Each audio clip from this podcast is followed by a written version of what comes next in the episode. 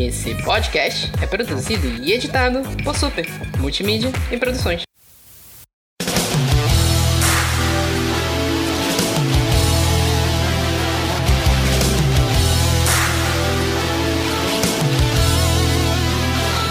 Olá, internet! Aqui é o Vitor Rogério do Super Literário e aparentemente o Groxo é o mutante mais poderoso dos cinemas. Jesus. Boiei. Mas tudo bem. O quê? Foi. Eu vou explicar durante o episódio. Tá, por favor. É, aqui é a Carol do Pausa para um capítulo e não me chamam para um episódio a gente falar bem ou com uma coisa que preste aqui, gente. Égua, sério? Bomba. Eu posso dizer o mesmo. Ah, mas eu chamei, eu achava que a Roberta tinha gostado de Homem-Aranha. Eu não, não achei que ela não tinha gostado. Ah, Ai. ok. Oi, aqui é a Renata também do Pausa para um capítulo e. Meu Deus, são quantos anos aí? 20 anos? Eu não sei quantas horas eu desperdicei 19. da minha vida com alguns desses filmes, mas tudo bem, vamos, vamos que vamos. É, mano. Muitas horas. é, mais do que o necessário. É por aí. Oi, pessoal, aqui é a Robert Spindler e um dia desse eu tava vendo a abertura japonesa dos, dos desenhos do X-Men dos anos 90 e só essa abertura é melhor do que 90% dos filmes já feitos. Ai! É. Pior que essa abertura japonesa é bem legal mesmo. A americana Nossa, é bem legal. Incrível! Não, a americana é muito top, que é aquela que a gente conhece, mas a japonesa, meu amigo, é muito boa. Vejam no YouTube, muito boa. Se bem que antes de começar aqui, eu descobri recentemente que a música tema do- da série animada da- dos X-Men tinha um plágio de uma música brasileira, né? Aquela? É, isso, essa mesmo. Qual, que, que música brasileira é essa? É, pior que eu não vou lembrar agora, eu vou ficar devendo, porque eu não lembro onde exatamente eu vi isso, mas eu vou colocar na, na- no, no, post desse episódio, que aí eu vou lembrar direitinho qual foi a música. Que é uma música que é. Eu não lembro se é brasileira mesmo, mas é um plágio de uma música que é um pouco mais rapidinha. Tu- quando tu ouve, tu vê na hora que é a mesma música que eles mudaram o esquema. Mas ok, né? É, X-Men completou 20 anos do lançamento do primeiro filme lá em 2000. Na verdade, isso foi em agosto, era pra gente ter gravado em agosto, mas a internet e a luz trollaram a gente. Então estamos aqui de volta pra falar sobre o assunto. Falar, a gente já deu uma adiantada aí que a gente considera umas coisas bem toscas. Mas a gente vai falar da, da saga inteira dos X-Men no cinema, né? dando continuidade a gente falando de filme de super-herói. E é isso, tudo isso e muito mais depois dos nossos recados de hoje.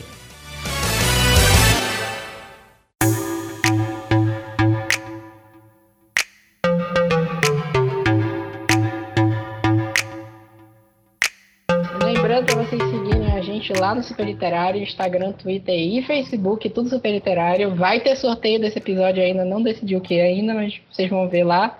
Depois que sair esse episódio, vocês vão lá no nosso Twitter, vejam o, o tweet fixado e aí vocês vão saber o que, que a gente está sorteando. É, nosso último episódio foi o Leo Queima de, de, de desgraça. É muita desgraça que tá acontecendo nesses últimos tempos, incluindo o imposto de livros. E deve ser por isso que eu recebi um e-mail que é um título, é um monte de número, um e-mail, deve ser um bot, falando vocês é burro. Aí eu. É, ok. Eu acho que é, não sei, deve ser um bot traduzindo em inglês. E eu recebi um, um direct no Instagram do Super Literário dizendo. Ai, cara, isso aqui dá uma tristeza. A pessoa tá pedindo, porque eu não, eu não sei se vocês escutam algum podcast desses agora. A maioria dos podcasts está colocando crédito no final. A pessoa termina, então é isso, até mais, e fala, ó, fulano fez tal coisa, cicrano fez tal coisa, hum, tal, tal.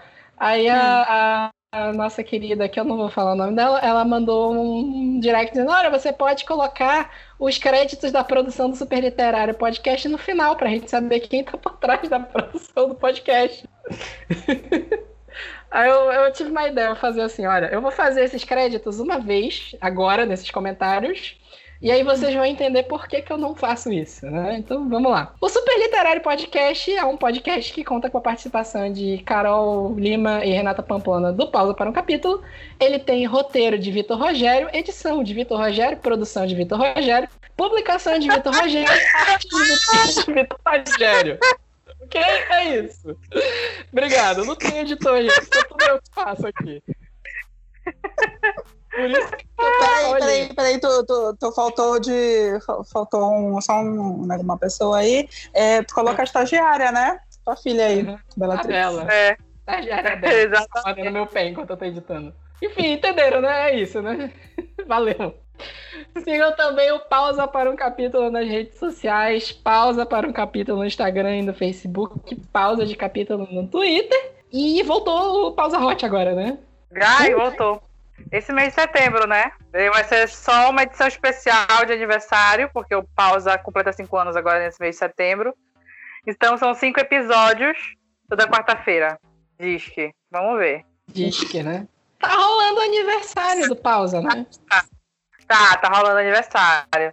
A gente tem, tá tendo alguns sorteios, uns sor- uns sorteios, vai ser alguns e-books durante o mês de setembro também. A gente optou pelo e-book por conta da greve e tudo, tá maior confusão para chegar as coisas. A gente optou pelos e-books mesmo para ser sorteio, vai ter um, no caso, depende do e-book, vai ser mais números durante a semana sorteio. Tipo, essa semana tá tendo um com cinco e-books é, vão, vão ser sorteados.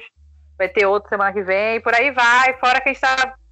Fora que o Setembro Hot veio esse ano com uma pegada um pouquinho diferente. A gente fez uma mini maratona de leitura só com os livros do Kindle Unlimited. Então a gente está discutindo também todo domingo, à meia-noite, é, sobre o livro da semana que foi escolhido lá no Instagram. E é isso, né? É. É isso, fiquem com o nosso bate-papo gigantesco sobre X-Men nos cinemas, né? Nos quadrinhos não dá porque é mais doidi- mais doidice ainda, é difícil de falar sobre. É isso.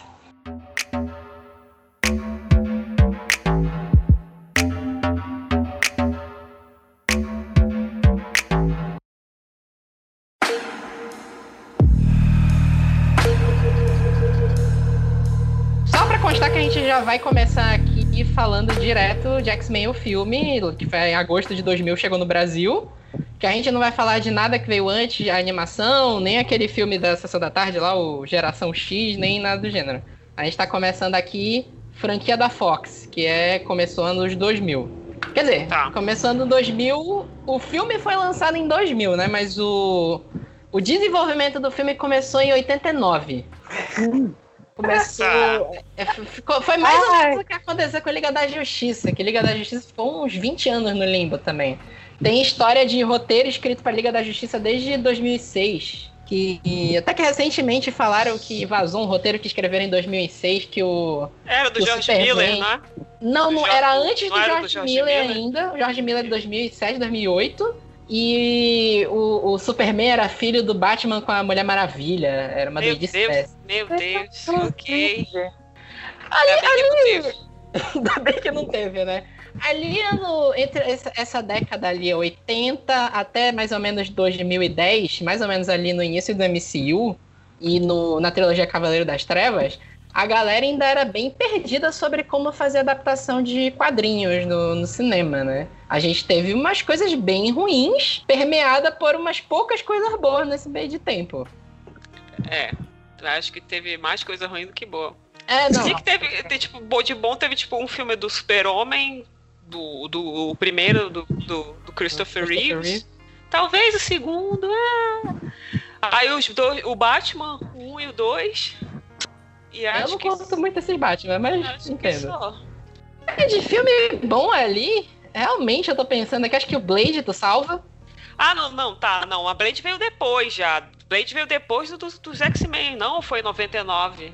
Não, Blade é antes. O primeiro é Blade é bom. 98. Não, Blade é do caramba. É, muito bom. do- ele é mais um anti-herói, né? Eu tenho mais a pegada dos vampiros e tal, então não é um filme de herói propriamente dito. Então talvez por isso que os caras tenham acertado mais. Eu, eu acho que sim também. E o, o Blade, ele era um filme que ele não era muito mainstream, então ele teve uma liberdade pra ser mais violento, ter mais sangue, esse tipo de coisa. Ele era um filme adulto, mais adulto do que hoje, do que acho que a comparação direta era o Batman e Robin que tinha acabado de acontecer, né? Filmaço, hein? Massa, massa. Então, ali em 89 eles começaram a pensar um, um filme dos X-Men, ainda não era, na época ainda, o direito não era da, da Fox 89, eu não lembro qual era o estúdio que estava com direito, mas era qualquer um. Eles chegaram a chamar o James Cameron para dirigir o filme. Na verdade, é desses filmes que uma galera passou por ele, né? James Cameron passou, o Christopher McQuarrie, que mais recentemente, para quem a gente falou dele que ele dirigiu Missão Impossível Fallout. Ele chegou a ser cotado para dirigir. O David Hayter, que não é tão conhecido, mas ele é roteirista de muito filme de super-herói. Da, da, maioria dos filmes dos X-Men, ele está envolvido como roteirista. E ele quase dirigiu um filme da Viúva Negra ali em 2006. Ele quase foi cotado para dirigir também. Mas nessa década aí, de 89 até 99, quando o filme foi é, confirmado para que ele iria existir mesmo, foi o tempo que foi crescendo a carreira do Brian Singer, né? O Brian Singer, ele era. Ele não era muito conhecido ainda antes dos X-Men. Ele tinha dirigido uns filmes pequenos antes disso. Eu acho que o filme mais famoso antes disso é aquele Os Suspeitos, do The Usual Suspects, de 95. Que é aquele do Kaiser Sosa. Não sei se vocês já viram esse filme, que ele tem um. É, é, é, um dos primeiros filmes que usou esses plot twists, assim, que explode a tua cabeça, que tu. que tava tudo na tua cara e depois tu, tu, tu só percebe no final. Hum. Então, é, é, vale, vale muito a pena ver esse filme. E aí chamaram ele para dirigir o primeiro X-Men. E o primeiro X-Men já começou com os negócios da, da, do cast que eles escolheram, né? Naquela época, quem tava mais famoso nos quadrinhos era o Wolverine, né? X-Men, a galera curte as histórias dos X-Men, mas até onde eu entendo, o, o mutante mais querido nos quadrinhos é o Wolverine, né? Eu acho. Sem, sem dúvida. sem dúvida. Ainda mais ali na época dos anos 90, Wolverine era Wolverine, mano. Se não tivesse um filme dos mutantes com Wolverine, era, era, tinha que ter a formação básica. Wolverine, Ciclope, Sim. Magneto, Charles Xavier. Aí eu acho que faltou a Tempestade, que também era mega famosa na época, justamente por causa dos desenhos. Mas aí não teve. Não, tem, a, tem a Tempestade no primeiro filme. Tem ah, a é Tempestade é nos três não, filmes. Sim, eu tô, eu tô, é, são tantos filmes, tantos filmes. Eu tô é. pensando é. já nos da é frente. Eu tô pensando naqueles da frente lá do. É o First, First Class. Né? First Class. É. Não, corta, corta. Fala minha. Realmente, a Tempestade. Não, o, então... o primeiro tem a Tempestade, que era a Halle Berry, né? Verdade. Então, era a formação, praticamente a formação principal, digamos assim, que é a mais famosa que veio dos desenhos. Claro que eles mudaram tudo, mas enfim. Era a formação que tinha na época, né? Ah, porque se fosse a original, estaria faltando o Anjo e o Homem de Gelo, né? O Homem de... Quer dizer, tinha o Homem de Gelo, mas ele é mega secundário no primeiro filme. O Bob. Sim, o Anjo aparece no terceiro, é isso? É, no, no X-Men é, Confronto Final. E, é, e, ele é bem. Ele é um, um plot de luxo ali que não faz quase nada. Ah, é verdade. Pra, é só pra dizer mesmo que, olha aí, olha, olha aí, vamos fazer a formação original, Jean Grey, Anjo, Iceman. Era, ah, faltou... né? É. é, a Kitty Pride também era da formação original, eu acho. Não, não, a Kitty Pride entrou depois. A original era os cinco, era o Ciclope, a Jean Grey, o Homem de Gelo, que eu sempre esqueço o nome. O Anjo o... e o Fera. É. O Anjo é. e o Fera. E o Professor é. X. E o vilão era o Magneto e a Mística e a Irmandade dos Mutantes, né? Aham, tá. Aham. Assim, o primeiro X-Men, ele é um milagre. Porque ele teve um orçamento baixíssimo. O orçamento dele de 75 milhões. Ali em 2000, ok, era um pouco mais de dinheiro. Mas, assim, tu revendo hoje o filme, o filme é todo escasso. É cabo pra tudo que é lado. Não envelheceu bem, né? Não, péssimo. Tanto que foi essa o que eu falei na minha entrada, que aparentemente o Grosso é o mutante mais poderoso do, dos, quadri... do, do, dos cinemas. Porque eu tava. Eu revi esse filme, o X-Men 1, essa semana. Ah, que coragem. é um filme legal até hoje, porque é inteligente o, o que o Brian Singer fez. Ó, não tenho dinheiro. Isso aqui não é um filme de ação. É uma trama meio política, uma trama dos vilões aqui. E o que tiver de sobrando do orçamento, eu, eu improviso umas cenas de ação aqui. Tanto que a Irmandade dos Mutantes é o Magneto como líder, a Mística, o Groxo e o Dente de Sabre. E, e, o Groxo, eu não lembrava disso. No final do filme, o Groxo enfrenta sozinho a Tempestade, a Jean Grey e o Ciclope. E vence. Caramba, e o Groxo nos é. quadrinhos é tipo assim, né? O vilão C. É, é meio aquele negócio assim, é, o, o, o Crush é super secundário nos quadrinhos, né? Mas é tipo assim, não tinha dinheiro para fazer filme, para fazer os mutantes mais caros da Irmandade, né? Então eles botaram o Grosso ali, que é basicamente um efeito especial da língua. Só que se tu pensar que ele derrota os três, ele, ele no início da luta ele consegue dar uma baixa nos três. Na, na, nos três que eu falei, né? Só que no final tá os três enfrentando o Magneto. Então é, é meio aquela coisa de não tem balanceamento de poder, né? Só que né, a gente entende que não tinha orçamento, né? Verdade. Eu acho, eu acho que o que pega mais esse filme mesmo é o, é, é o lance mesmo da, da trama, do, do, do conflito e, e, os personagens que são cativantes e não tanto as cenas de ação e não sei o que. Eu acho que a cena de ação mais é. memorável desse filme é a, o Magneto levantando os carros e jogando no chão. É essa parte. Só que não é nem tanto uma cena de ação, isso é mais uma cena de tensão, né? Que é aquela cena que tá o. que ele levanta. Ele as armas dos policiais e vira contra isso, eles. Isso, e, o, isso. e o professor Xavier domina a mente do, do Dente de Sabre para atacar ele, fica aquela tensão assim. Não é bem uma cena de ação, é uma cena mais tensa. Que o, o Branson acertou bastante. Que ele é uma cena que dá uma tensão, mas não precisa de tanto dinheiro para aquilo, né? Mas as cenas de ação mesmo, é o que eu falei, é cabo para tudo que é lado. Ninguém, todo mundo voa estranho. É, a, a, coisa mais bem feita é o próprio Wolverine. Que as garras. A, as garras no X-Men 1 são mais bem feitas que quando teve o primeiro filme solo do Wolverine. Menina, não lembro. Dá uma olhada. Não lembro. Procura depois no YouTube, né? Um grupo de super-heróis com incríveis poderes numa batalha alucinante para defender o planeta. X-Men, o filme. Mas o, o, elenco foi um negócio interessante na época, né? O próprio Wolverine teve uma galera que foi cotar para fazer ele, né? Primeiro, eles tentaram colocar o Russell Crowe, só que o Russell Crowe acho que tava gravando Gladiador na época. E eles queriam colocar o cara que fez o vilão do Missão Impossível 2, que agora eu não lembro qual é o nome do ator, porque ele não quis fazer o Wolverine, ele preferiu fazer Missão Impossível 2, então a gente não lembra o nome dele. Mas, e aí, como o, o Russell Crowe não podia gravar, ele meio que ele conhecia o. O. O Hugh Deus, Hugh Jackman. E ele indicou o Hugh Jackman. Só que é aquela coisa, nos quadrinhos o Wolverine é baixinho, né? E o Hugh Jackman Sim. é huge, é, né? é um monstro, ele tem quase dois metros. Tu vê, eu não sei se é impressão minha, mas eu fiquei com, com a impressão de que no, no filme, no primeiro, o Brian Singer ainda tentou fazer uma, umas cenas meio de perspectiva para tentar parecer o Wolverine mais baixo que os outros.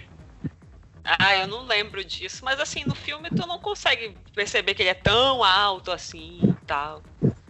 É, isso é. E uma coisa que foi bem inteligente desse casting também foi pegar dois ótimos atores para fazerem o Professor Xavier e o Magneto, que é o, o Ian McKellen e o Patrick Stewart. Porque Sim. se tu pensar bem, o Magneto os dois nos quadrinhos. Os dois carregam o filme nas costas. Os outros atores são razoáveis, pelo menos. A Mística era uma atriz muito boa também. Só que, tipo assim, o papel dela era pequeno, né? Mas Entra o que ela representou foi, foi bem. Ela até tem umas falas lá. Ela, ela, funciona. Às vezes dá a impressão que ela é mais poderosa até que o Magneto, né? Mas, Mas a Mística é OP. Mas ela não é mais forte é. que o Magneto. Ela é OP. Nesse filme ela é OP porque nessa luta final que o Grosso enfrenta os três, eles colocam a Mística para lutar contra o Wolverine. E a Mística começa dando um pau nele. Porque, ela ainda, porque o Wolverine ainda tava aprendendo. é, ainda tava aprendendo, né?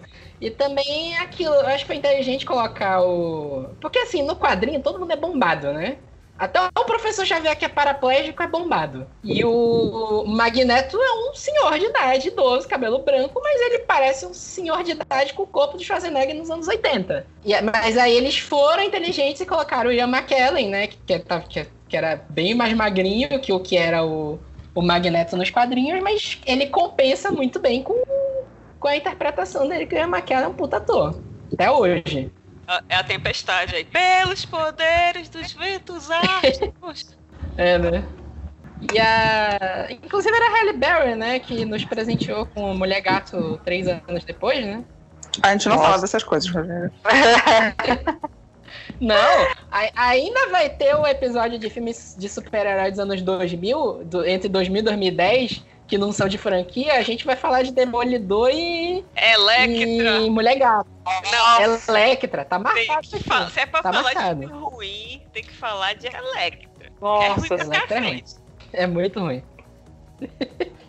Eu ia comentar só mais uma coisa ainda do primeiro filme, que eles fizeram uma mudança, né? Nos quadrinhos, a vampira naquela época tava com os poderes da, da Capitã Marvel, que ainda era Miss Marvel naquela época. Ela sugou os poderes da, da Miss Marvel numas HQs antigas, então ela tinha aqueles poderes da Miss Marvel.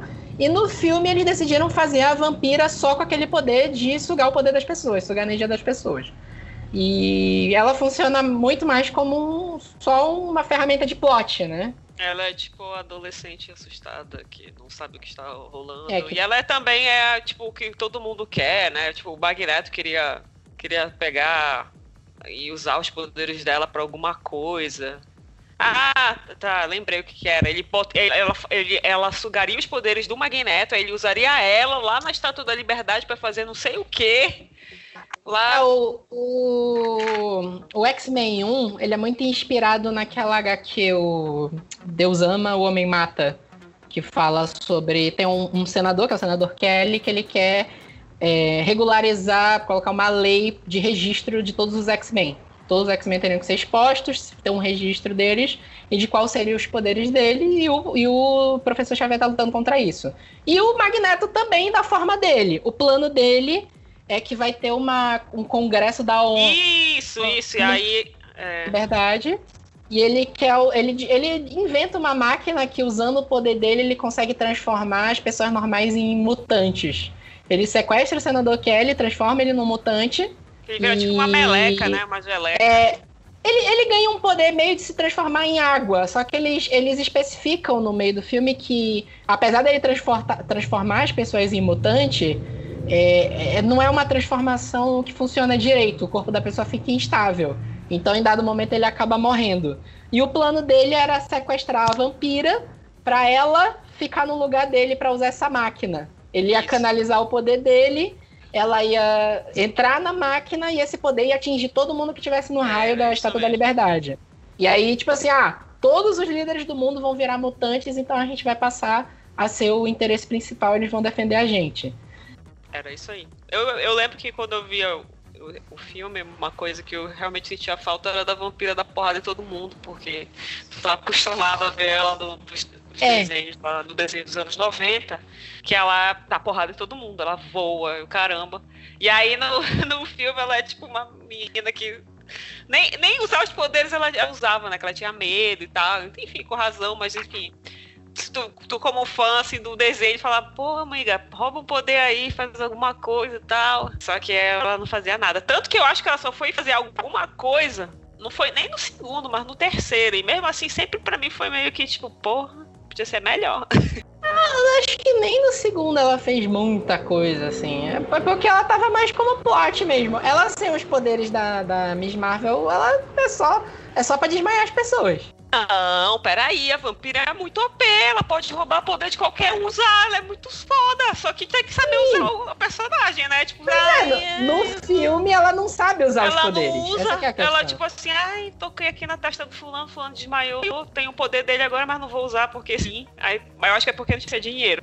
Também, né? Tem uma hora que ela, que ela vai olhar o Wolverine dormindo, ele acorda assustado e fura ela com as garras, ela absorve o poder dele para se curar, mas assim, de usar poder mesmo, o máximo é isso. Ela fica mais sempre naquele negócio de, ah, eu tô machucando as pessoas, eu não gosto dos meus poderes e por aí vai. Que acaba virando um plot maior no terceiro filme. É, é isso mesmo.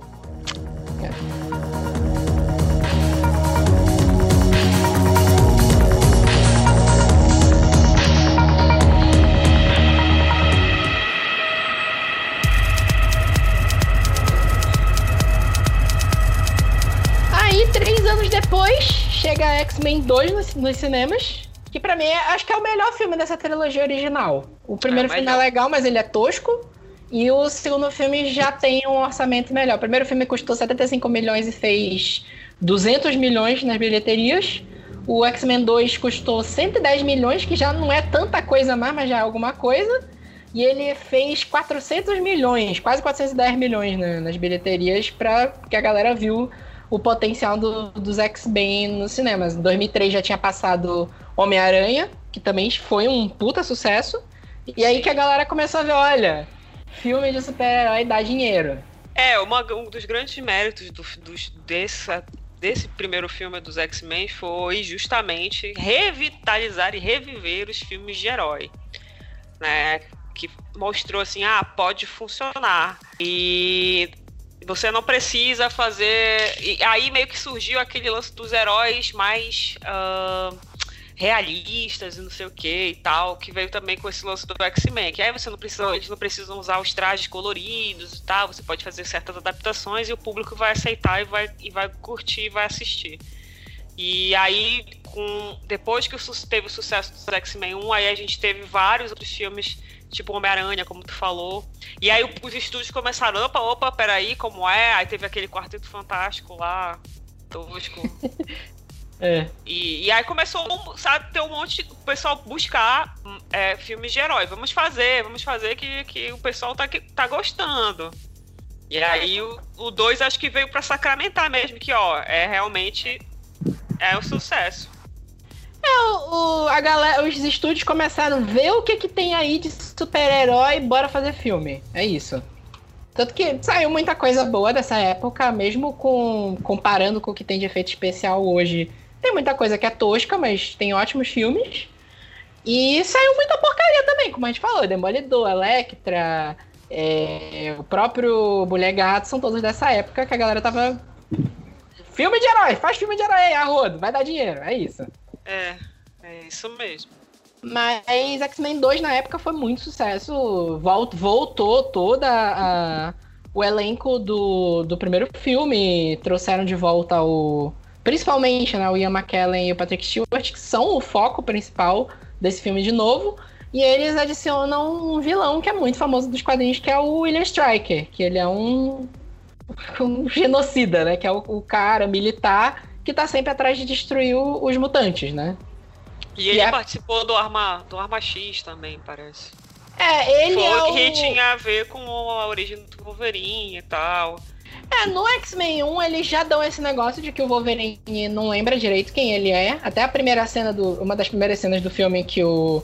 Que a vampira se encontra com o, o Wolverine, né? Ele não tem memória, ele não sabe direito quem ele é, ele se chama só de Wolverine ele, e Logan, né? E fica a trilogia inteira fica esse negócio, já ah, quem eu sou, o que, que aconteceu comigo, né?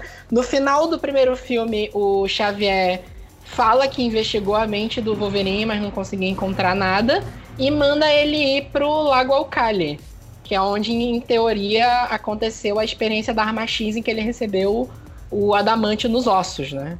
Só que ele vai lá e não encontra nada. E a trama do filme começa com o Noturno atacando o, o presidente dos Estados Unidos. Que é uma, uma das cenas mais legais, né? De, depois, pra, pra cá de 2010, ficou muito famosa a cena do, do Mercúrio, né? E naquela época, essa cena em específico do Noturno atacando a Casa Branca ficou muito, muito famosa, porque é uma cena legal de ação. Aí finalmente tinha dinheiro para fazer cenas de ação. Verdade, porque para usar os poderes do Noturno tem que ter uns efeitos especiais um pouquinho melhores e também uma, uma criatividade, né, para fazer as cenas é. serem interessantes. O Noturno é outro herói que é mega OP. Ele é muito roubado. Tanto que é, no, no, filme. Eu gosto muito que, que ele vai.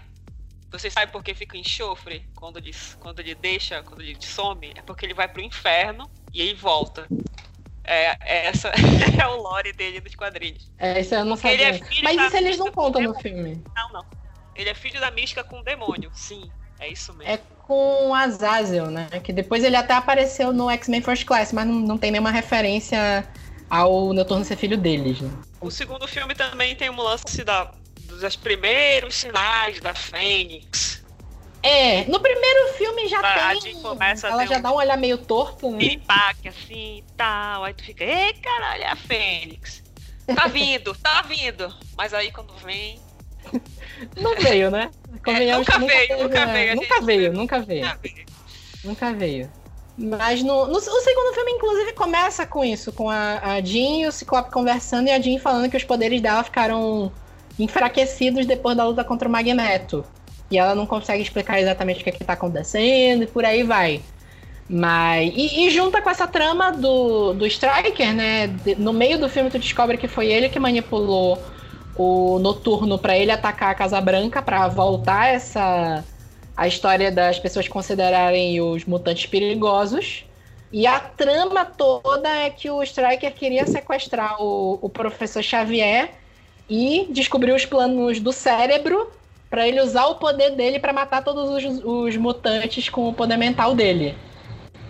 E o, no final do primeiro filme, o Magneto é preso, né? E tu descobre que o, o Striker meio que manipula o Magneto para o Magneto revelar os segredos de onde é a mansão X, os segredos do cérebro, porque eles estabelecem que o Magneto ajudou o, o Xavier a criar o cérebro no, antes do primeiro filme, né? E por aí vai, né? Tem umas. E a cena, a cena legal do Magneto fugindo da, da cadeia nesse filme. É bem bacana. É, eles armam uma cena que o. Primeiro tem uma visita do. O Xavier vai visitar o, o, o Magneto na, na prisão de plástico. Eles montam toda uma prisão de plástico que tem todo um paramento lá para não passar metal de jeito nenhum pro, pro Magneto, senão ele foge. E o, o tanto o, o Scott, o, o Ciclope, quanto o Professor Xavier são sequestrados nessa parte. E depois eles revelam um plano que a, a mística injetou metal no corpo de um dos guardas. E aí, quando ele entra lá, o, o professor. O, o Magneto tira o metal do corpo dele e sai matando todo mundo com umas bolinhas de metal. Essa cena é muito legal. O, o que o dinheiro, o que o dinheiro não faz, né? Pois é, né? Eu acho que o 2 é lá, quando se fala em X-Men, o 2 é o que mais o pessoal se lembra.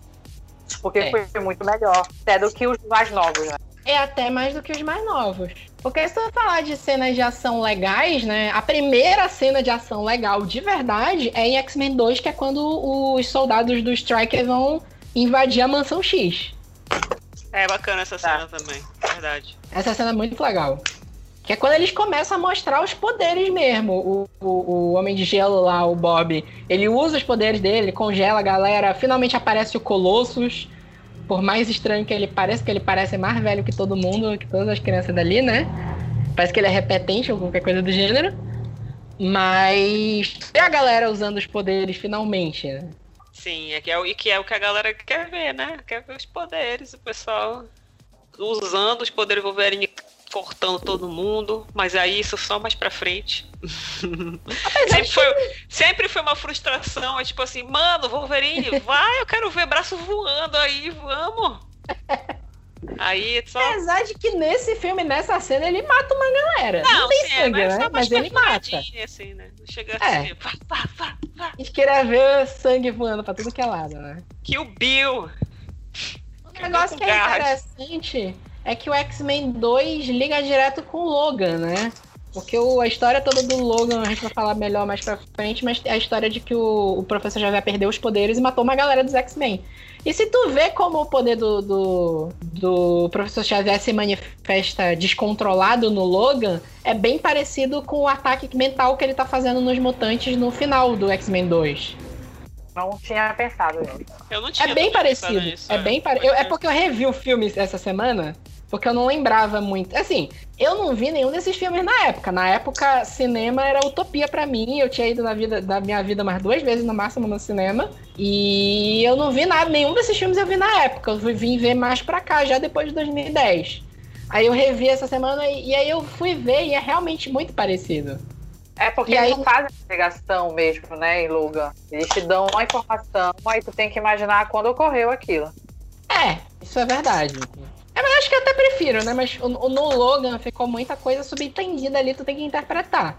O que é, o que, o que é legal, não, não precisa estar tá tudo esfregado Por na nossa cara. Por isso que o filme é bom. Exatamente. Não precisa te explicar, chegar, contar a história várias vezes. Ah, não, não. Não precisa. Tá lá.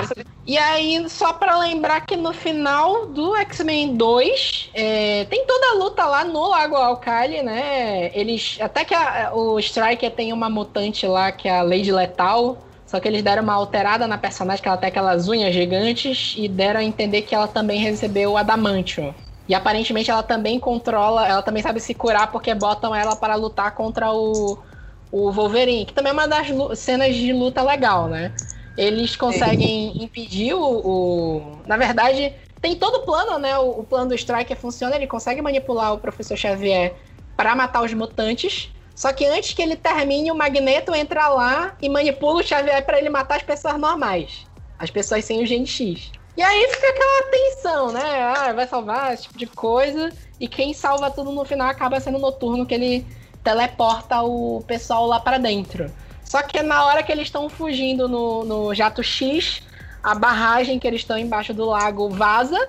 E eles, tipo assim, não vai dar tempo de de, do jato levantar voo. E quem salva todo mundo é a, a Jean Grey. Ela solta os poderes dela no máximo e segura a água para conseguir levantar o jato e eles fugirem. Só que ela morre no processo. Morre. Morre, é, morre, né? Morre, morre igual personagem de quadrinho que ninguém morre. E aí, nesse momento, todo mundo empolgadíssimo, falando: Caraca, Fênix, mano, o terceiro filme vai ser demais. Foi o é otário pra O que é expectativa, né? Mas olha, eu, particularmente, eu acho que o terceiro filme ele é um filme pior, sim, mas ele não é tão ruim quanto o pessoal fala. Tem, teve depois filmes muito piores dos X-Men do que o terceiro. Agora eu não é, sei o que, que, não funciona ali no terceiro. Alguma coisa ali não funciona, sabe? Que tipo, falta algo. Mas assim, ele não é de todo ruim.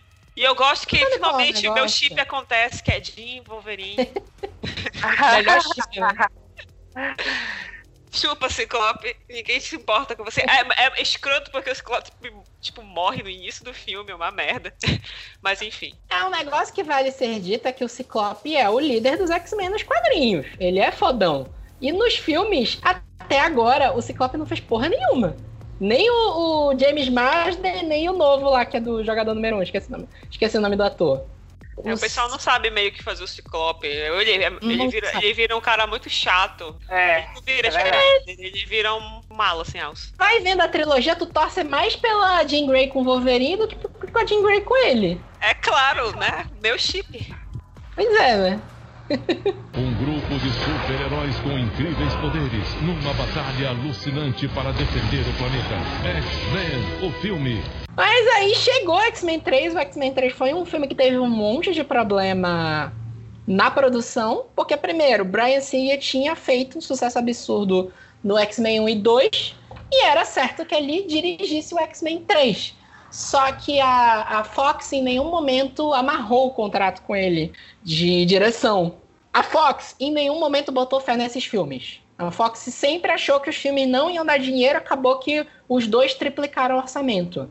A Fox sendo a Fox. É, a Fox fez muita cagada nesse meio de caminho com todos os filmes do, dos X-Men. Todos os filmes dos X-Men tem alguma cagada que a Fox fez. Nesse em específico, no X-Men 3, o que aconteceu? O Brian Singer não tinha contrato. Tipo assim, ó, você está amarrado, você tem que dirigir o X-Men 3 de tal período a tal período, que em geral é o que o pessoal faz. E aí o Brian Singer foi dirigir Superman O Retorno. Que na época, ok, eu não curto muito esse filme, mas na época seria uma ótima ideia. Tipo assim, porra, vou dirigir um filme do Superman. Continuação dos filmes dos anos 80 que todo mundo gosta. Eu acho que eu não gosto desse filme também, porque é continuação. Eles fizeram. Tipo assim, velho, cria uma história nova aí para de Exatamente. continuação do filme dos Christopher Reeve, eu nem lembro. Ai, não, não sei o que. Aí eu, eu, tipo, eu achei que isso matou o filme. Tipo é, assim, o, o fulano não é ruim como eu, na verdade, eu acho que ele é muito bom como Clark, mas como Super não funciona muito bem. Mas assim, no geral não é ruim. O que não funcionou foi a história mesmo. Ah, é, eu também concordo. Eu acho que esse negócio de, ah, é, de ser continuação e tudo, eles poderiam, poderiam ter feito de outra forma. Não assim como foi. Não, não funciona. Eles podiam ter rebutado. É, era mais simples do que, ah, vamos continuar Sim, o filme. Vamos, vamos ignorar o 3 e o 4. A gente sente como se a gente pegou o bonde andando naquele filme. Assim, sim, mas como assim? Aí, é. aí meio que dá uma brochada, assim, ah, não. É. é. Pois é, aí o Brian Singer foi dirigir o Superman e ficou ninguém para dirigir o X-Men 3, que ele achava que a Fox ia esperar ele. O, ele, quer dizer, não teve acordo, né? Ele chegou e falou: não, ó, esperem eu dirigir o Superman 3, que eu vou voltar e vou. O Superman, que eu vou voltar e vou dirigir o X-Men 3. Só que aí a Fox falou: não vou esperar porra nenhuma, já tinha umas coisas gravadas. Eles pegaram o que tinha gravado e botaram o Brett Ratner. Que eu acho que também não fez uma porra nenhuma depois. Ele dirigiu A Hora do Rush. Foi a última coisa que ele fez, eu acho, se eu não me engano. Tem mais uns filmes aí perdidos no meio, mas o mais famoso é isso. Colocaram ele e, tipo assim, no meio. E a ideia original do Brian Singer era Fênix Negra. Esse filme vai ser a saga da Fênix Negra sendo adaptada dos quadrinhos para o cinema. Só que o Brett Ratner pegou no meio e falou: Não, eu quero colocar umas coisas minhas aqui no meio. E aí acabou que a trama do filme acabou virando principalmente sobre a questão da cura mutante. Um, um laboratório lá que eu não lembro o nome agora descobre aquele mutante que tem o poder de cancelar o poder dos outros mutantes, que eu não lembro agora, mas ele já aparece algumas vezes nos quadrinhos. E a partir disso eles criam uma vacina para tirar o, o gene X dos mutantes.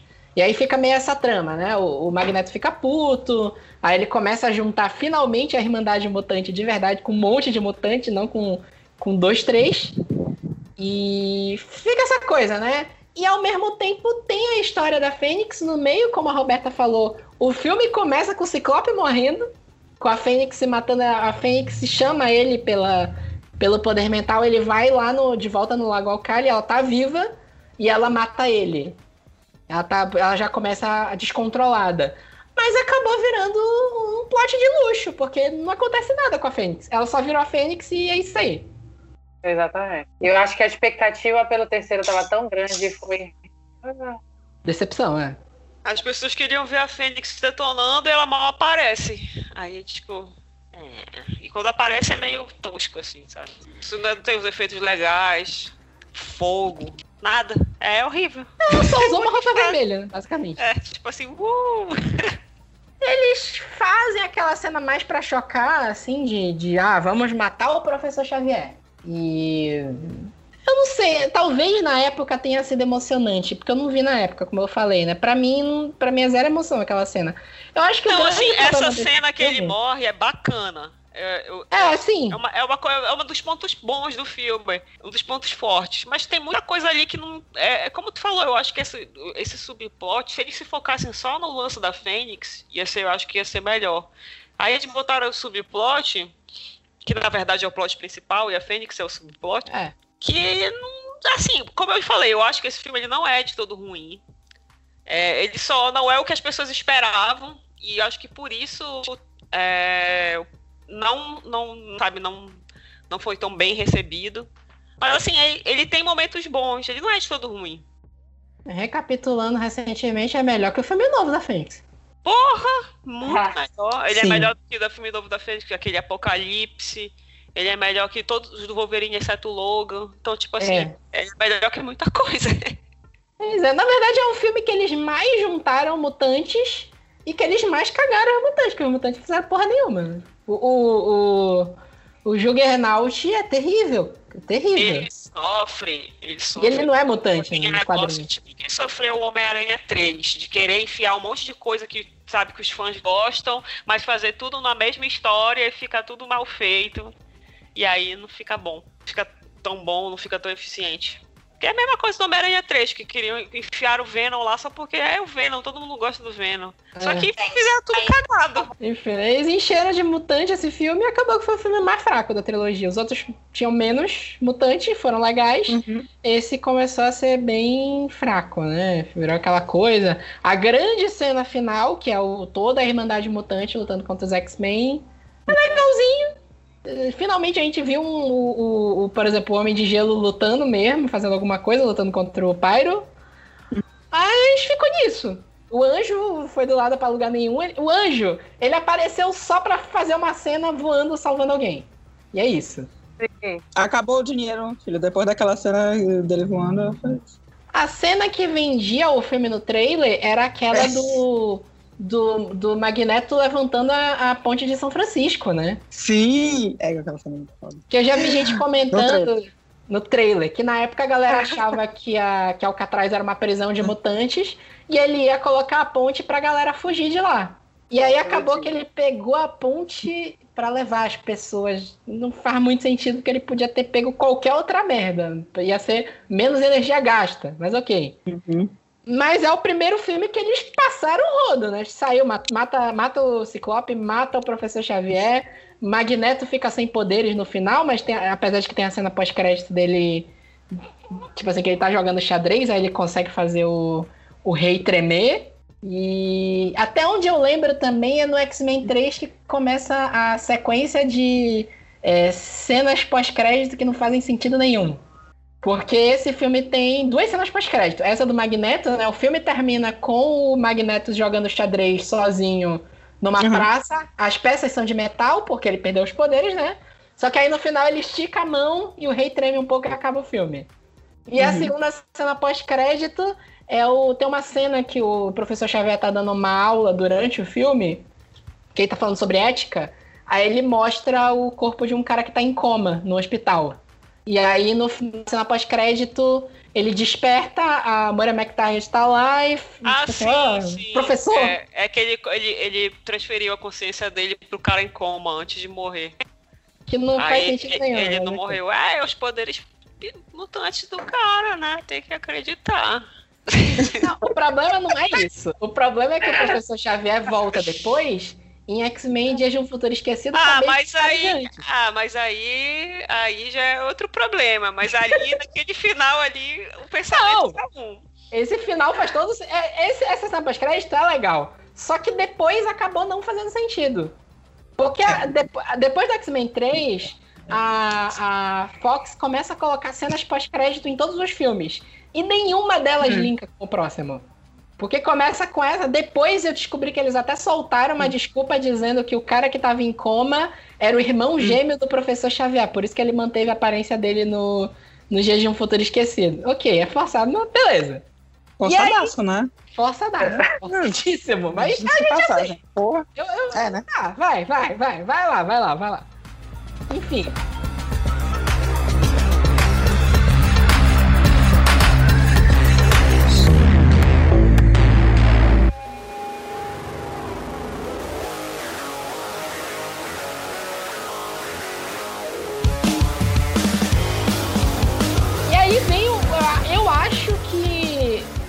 Na época foi o filme mais odiado de super-herói da época, que foi X-Men Origins Wolverine. É, esse filme é muito ruim. Puta que pariu. Olha, todos esses filmes eu fui ver no cinema, e ego esse daí eu saí assim, tipo, triste. Égua, não. Égua do filme horrível. Esse filme Nada presta ali, nada, nada, nada presta naquele filme. Não, não presta, não presta. É, porque, assim, passou ano, passou a trilogia inteira, né? De 2000 a 2009, que é quando sai esse filme. Vamos revelar a origem do Wolverine. Foi a mesma, mesma história dos quadrinhos, né? Só que os quadrinhos foi mais tempo. Acho que o Wolverine já tinha 30 anos de história em quadrinho quando resolveram revelar a origem dele no, nos quadrinhos, né? E aí, vamos lá. A origem do Wolverine, que é interessante, né? Porque o... eu até ia falar isso, né? X-Men, o confronto final não é o confronto final. E X-Men Origins Wolverine não conta a origem do Wolverine. Mano, e aquele dente de sabre muito fraco lá. Assim, o, o, é porque eu não lembro o nome do ator que faz o dente de sabre. Eu acho ele pelo menos melhor que o. Ah, não, o mas. O primeiro. Sim, claro, o do primeiro lá era um cara lá que fazia luta livre, sei lá, um cara totalmente genérico. Eles era, botaram era, lá. Era. Porque esse ator novo que fez o, o Dente de Sabre, primeiro que ele já não faz sentido com os três filmes originais, porque eles dão a entender que os dois são irmãos, mas no, no início do X-Men 1, os dois se encontram e não tem, tipo assim, nenhuma reação, né? O, tu estabelece que no final do X-Men Origins o Wolverine perdeu a memória, mas o Dente de Sabre não. Ele, pelo menos, ah, Wolverine, né? Não sei. Mas ok. É o, eu peguei o nome daqui do cara, é o Liv Schreiber que também eu acho que eu, ele fez uma série um tempo atrás que era famosinha, mas eu também nunca mais ouvi falar dele. E o ele foi se esconder na Austrália. Pois é, né? É, esse filme é isso, né? Primeiro eles contam rapidinho, cinco minutos ali da, da infância, como é que começa a amizade do Wolverine com o Dente de Sabre. Aí aparece um monte de recorte de cena deles nas guerras, que inclusive o filme poderia ser sobre isso seria muito melhor do que foi, né? Mas eles nas guerras e o Wolverine percebendo que o Dente de Sabre é mal. Que ele quer matar as pessoas. E ele não quer matar as pessoas, mas ainda assim mata todo mundo. Tem uma trama muito doida lá de que o, o entra aquela, aquele esquadrão lá, o, o que na, no filme eles dão a entender, é o Team X, né? O time X, que tem aqueles, a primeira aparição do Deadpool genérico lá do, do Ryan Reynolds. Uhum. Nossa. Horrível, horrível, horrível. E, e Cara, muito ruim. horrível, horrível. Inclusive é nesse filme que começa a maldição do Gambit, né? Hum. Uhum. É porque assim, o X-Men Origins Wolverine é um consenso de que todo mundo odeia esse filme, que o filme é ruim. Os efeitos especiais são horríveis. É, no- nos filmes originais, se tu vê bastidor, tu vê que eles fizeram as garras do Wolverine com efeito prático. Arruma uma prótese de uma garra que ele coloca entre os dedos e ele luta com aquilo. No X-Men Origins Wolverine, eles resolveram fazer digital a garra. E é muito falsa. É muito mal feita. Eles colocam um ator muito ruim pra fazer o William Strike, que é o Danny Houston. Que é tipo assim, toda a trama do filme é muito maluca e ela é só um argumento pro Striker convencer o Wolverine a aceitar participar do projeto da Arma X e colocar Adamantium no, no corpo dele. E depois tu descobre, isso aí já é invenção, que nunca fizeram isso nos quadrinhos, que a Arma X era um projeto pra Arma 11, que era o Deadpool, que é o mutante perfeito.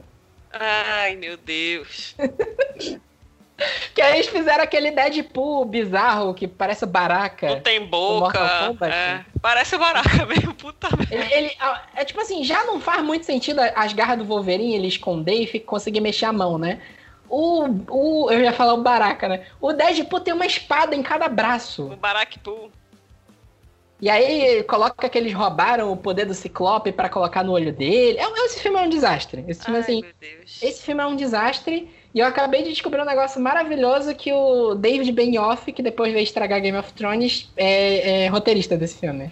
Ah, tá explicado, olha só. Eita, lerê. Olha aí que maravilha. Tá explicado. Ainda queriam É botar mesmo. isso tudo em Star Wars. Meu Deus, a gente já não sofreu bastante.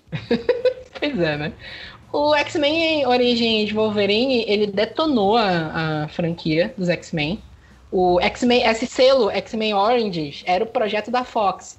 Era ter filmes de origem de todos os X-Men. Tinha o projeto que ia ser o X-Men Oranges Magneto, que depois acabou virando o, X-Men First Class. E, e aí, como eu falei, começou a maldição do Gambit, né? Porque o Gambit era pra ter aparecido desde o X-Men 3.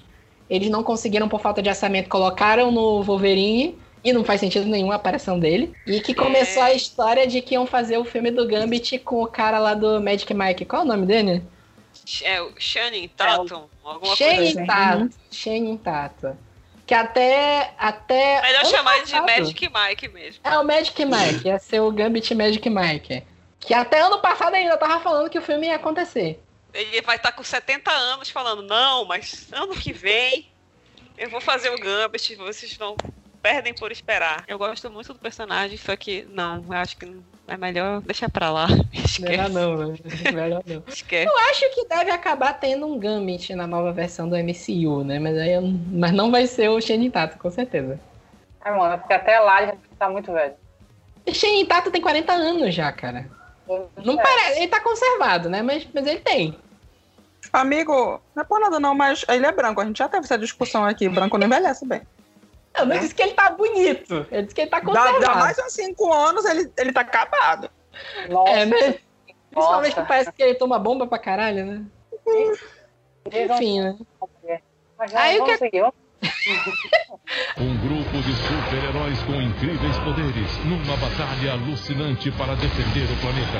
X-Men, o filme. Aí o que aconteceu? O roteiro que eles iam fazer de X-Men Origem de Magneto e Professor Xavier, eles transformaram num filme só, que saiu em 2011 e foi o X-Men Primeira Classe. Que ele é dirigido pelo Matthew Vaughn, que depois dirigiu Kingsman, que é um cara que sabe fazer cenas de ação. Pra mim, é um dos. O X-Men, o X-Men Primeira Classe é muito. Eu acho ele muito bom. Ele é bom. É, Eu não gosto muito do, de alguns vários atores ali, eu não consigo gostar do. Eu não gosto da fulana que faz a mística. A Jennifer Lawrence. não que eu não gosto da, da, da, atriz, mas assim, na, ela como mística eu não gosto.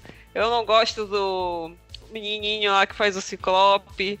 É... é o, o, Ciclope só foi aparecer no, no, Apoca no Apocalipse. Então, eu não gosto dele também. É o cara do jogador número 1, não lembro o nome dele. Quem era o. Mas assim, quem é que tinha uma outra. Ah, mano, tinha o Fera, né? É porque o Fera tem, na, nessa formação dos X-Men, eles resolveram contar uma nova origem, contar a origem do Professor Xavier e do Magneto, ah, no, é verdade, novos, é verdade. com 30 anos, formando os X-Men. Só que Sim, esse filme é... já não. Ele não encaixa em absolutamente nada com o X-Men 1, com o que é contado no X-Men 1. Um mega retcon ali. É, é um puta retcon. Absurdo. Assim, é bacaninha, assim, mas eu. É. é eles dão um, um, papel maior pra Moira McTaggart, só tinha aparecido rápido no, no X-Men 3. Eles colocam o Kevin Bacon como vilão, o que é alguma coisa, ele funciona, que ele é o Sebastian Shaw. E uhum. trazem a Emma Frost, que é uma, uma mutante que estava em voga na época, nos quadrinhos. Depois a, a Emma Frost começou como vilã, aí depois ela virou heroína, depois virou anti-heroína. Ela tá nesse meio termo até hoje. A Emma e, Frost é muito legal, mas até é. no filme é uma merda. Não acho, não. É, assim, é ruim. Ela, ela é. Parece que dá um, um, uma reduzida no poder dela, porque nos quadrinhos ela é bem mais poderosa. Nos quadrinhos ela rivaliza com o Professor Xavier. Mas no filme parece que ela é um pouquinho mais fraca. E tem o Azazel, né? Eles reúnem a primeira, a primeira classe de X-Men, né? Que tem o Fera, tem a, a, própria Mística, que colocam na história que ela conhece o, o Xavier na infância dele. Colocam esse vilão, que é o Sebastian Shaw, que é o Kevin Bacon, que estava na origem do Magneto também. Eles tentam meio que amarrar tudo. E a trama toda meio que é a vingança do Magneto contra o, o Sebastian Shaw. E, tipo assim, a, primeira equipe de X-Men que eles resolvem treinar pra, na, na, primeira classe, né? Já, já com a escola Xavier lá, com os recursos do professor Xavier. E aí que começa essa coisa deles, nesse reboot, né? Nesse retcon, eles começaram a tentar localizar cada um dos filmes numa época da história. O primeiro é na crise dos mísseis de Cuba. É, e teve dos anos 70, né? É uma coisa é. das coisas legais desse filme é, é, justamente esse lance de botar eles para ser algo de época e tal, que dá uma diferenciada, assim, é, e isso é uma coisa bem interessante do, do filme, que, que foi um ponto, assim, acertado, assim. É, eles tentaram fazer uma coisa diferente, eu acho super válido. E tem umas cenas de ação legais também, porque o que tu tinha tido de mutante até o momento era a cena louca do, do X-Men 3, o X-Men 2 ainda era a, a referência do que se tinha de filme bom dos X-Men. Sendo que já tinha passado aí quase oito anos, né? 2011, né? De 2006 uhum. para 2011, né? Tipo, cinco anos, na verdade. É, tu passou esse tempo sem ver cenas legais de ação com mutantes. E aí tu finalmente viu um, um mais legais. Tenta contar, trazem um elenco totalmente novo, como a Roberta falou, né? Trouxeram a Jennifer Lawrence para ser a mística que depois acabou sendo meio uma maldição, porque a Jennifer Lawrence virou o fenômeno que ela é por causa de Jogos Vorazes, e aí ela não podia ser vilã, ela tinha que ser a heroína. Mas tu vê, quando tu pega a X-Men Primeira Classe e X-Men Dias de um Futuro Esquecido, tu vê que ela é construída para ser uma vilã. Não, e aí, e aí a cada filme a maquiagem dela foi ficando pior, porque ela não queria mais se pintar de azul. É. Aí foi cada vez ficando mais pobre, mas mais tipo assim, só um negocinho azul assim, joga aí um, espirro de tinta azul nela e deu. Foi ficar até, até o cúmulo do Dark do, do, do Fênix aí desse último. Que, mano, é horrível a maquiagem dela. Tipo, acho que até a novela da Globo fazia melhor, sabe? É muito ruim. Até os mutantes faziam melhor da, da Record, né? Mutante, Caminho do Coração faria uma, uma, uma maquiagem melhor. Mas tu começa a ver que com o tempo a, Jennifer Lawrence ficou de mau gosto para fazer os filmes. Ela não queria mais fazer os filmes. Não, ela já não tava nem aí. Tanto que eu falei, porque eu falo, ela não queria mais fazer a maquiagem, aí os caras tinham que fazer um negócio lá todo meia boca. Aí já tava aí só pra ganhar o cachê mesmo e tchau. É porque tem bastidor do X-Men First Class que ela fala que ela passava seis horas para fazer aquela maquiagem. Foi o primeiro. Foi o primeiro. É o primeiro. primeiro, que ela ainda tava assim. Gente, olha, no meu day tá fã da Jane Flores. não tem nada contra ela. Ah, não vou falar nada, mas a, a Renata é fã da Jennifer Lawrence, tá falando mal dela. Sou apaixonada nela, mas ela tava certíssima. A gente não tinha mais nada que dar ali naquele X-Men, pelo amor de Deus. Tava quase pra enviar uma carta, amiga. Larga isso, deixa, a Fox se fuder aí. Se bem que eu vou te dizer, eu revi, eu revi quase todos os filmes. Eu revi X-Men Dias de um Futuro Esquecido, que já é o, é o segundo com ela, eu fiquei com a sensação de que ali já não tinha mais o que sair. Não mesmo. Ali já, já, eu já também acho que ali já, já tinha dado. E é, tanto que eu achei, tipo, não foi uma boa escolha. Tipo assim, não combinou, sei lá. Mas enfim, depois aí foi só, só, só foi piorando. É, de X-Men em primeira classe em 2011, a gente passou pra Wolverine Imortal em 2013, que é o The Wolverine, que eles traduziram, sabe lá Deus por que Imortal. A única coisa que nós, nós podemos falar desse filme, a única coisa que vale a pena falar desse filme é que ele não é tão ruim quanto o Wolverine Origins. Pronto, podemos É. passar para o próximo. Próximo. É uma história de. O Wolverine Imortal, eu vou falar, eu revi, eu não sei explicar a história desse filme. Eu. Não dá, cara. É muita loucura misturada. Ficou, eu lembro a primeira coisa, que a galera ficou animada que no trailer aparecia o Samurai de Prata. É Samurai de Prata o nome do. É, eu acho que é. É, é o Samurai de Prata do. do que, que não é de prata, é de adamantium, mas ok. E. A galera ficou, meu Deus, o Samurai de Prata um dos vilões mais legais do Wolverine, tá no filme, vai ser foda pra caralho. Não foi, ficou naquilo mesmo. E tinha. Eu não lembro qual é o nome daquela vilã, acho que é Víbora. Que a galera também falou, olha, Víbora, não, é- não sei o que, porra nenhuma. E até a primeira de novo, né? O, o- a, a, a timeline dos X-Men nos quadrinhos é cagada. Vamos cagar nos cinemas também. É, e o, o- no, no X-Men. No, no X-Men Origins do Wolverine, na primeira cena aparece ele no dia D entrando na praia lá, em- ajudando o povo a invadir. E um ano depois ele tá no Japão tomando a bomba atômica em, em Hiroshima. Assim, não é impossível. Não- Sei lá, eu tô imaginando que ele foi a pé. Acabou. É, é tipo assim, entre X-Men. no- Ali nesse meio termo do.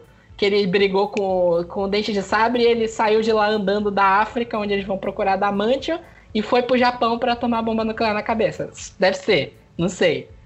Mas era isso, ó, Samurai de Prata vão adaptar, era pra adaptar o Eu Wolverine, que é uma das HQs mais aclamadas do, do Wolverine, que é a parte que ele tá no Japão mesmo.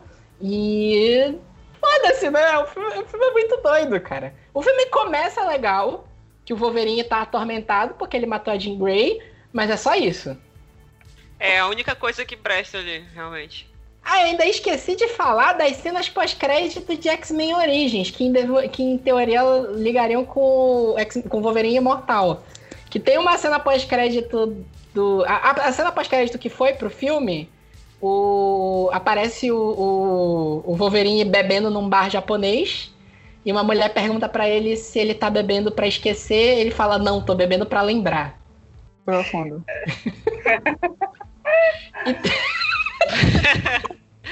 É tipo assim, o cara que escreveu isso, ele falou, puta que pariu, olha essa frase de efeito aqui, que foda. Checa aí se não foi quem escreveu, quem fez o roteiro de Riverdale. Só pra gente checar aqui o negócio. Deve ter sido bem off, com certeza. Ah, olha lá, cagando a vida dos outros ainda. E ainda tem uma cena pós-crédito do Origins, que não foi pro cinema, graças a Deus, que era o corpo do Deadpool lá louco, mexendo o braço e pegando a cabeça dele e a cabeça abrindo o olho. Só que essa não, Que? não, não foi pro, pro corte final. Ah, eu vou falar que? É, é, a ideia era que o Deadpool tava vivo ainda e ia voltar, foda-se. Ainda tinha um é. extra que eu lembrei agora, também tem uma cena cortada do X-Men Origins Wolverine que tinha a Tempestade Criança. Que é uma cena que não faz sentido nenhum, que é a hora que ele briga com o Team X lá e vai embora. E aí aparece, tipo assim, começam a cair uns trovões, aí aparece a, a Tempestade Criança andando no meio. Tipo assim, olha, efeito especial, ela tá jogando trovão pra ficar mais dramático. Deus é pai. Foda-se, né?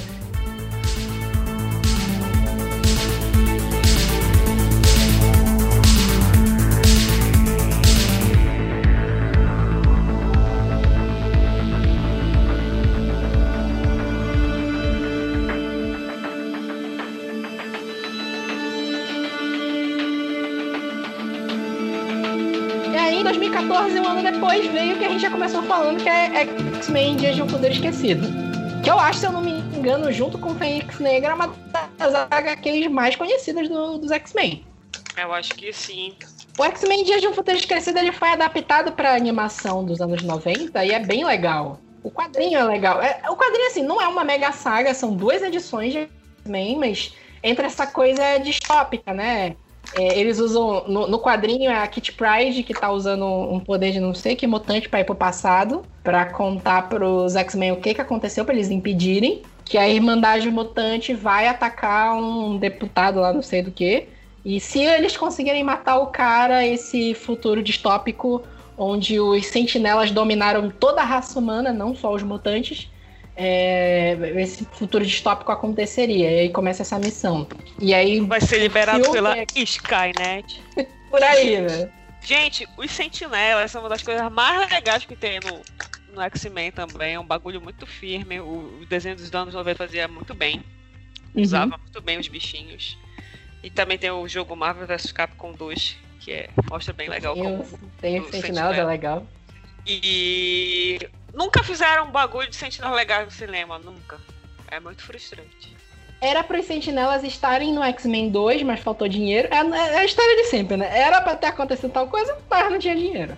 E aí, quando finalmente tinha dinheiro, ficou uma merda. Que, eu, que também, o, o, assim, os, aqueles sentinelas do futuro, porque o filme fica essa trama, né?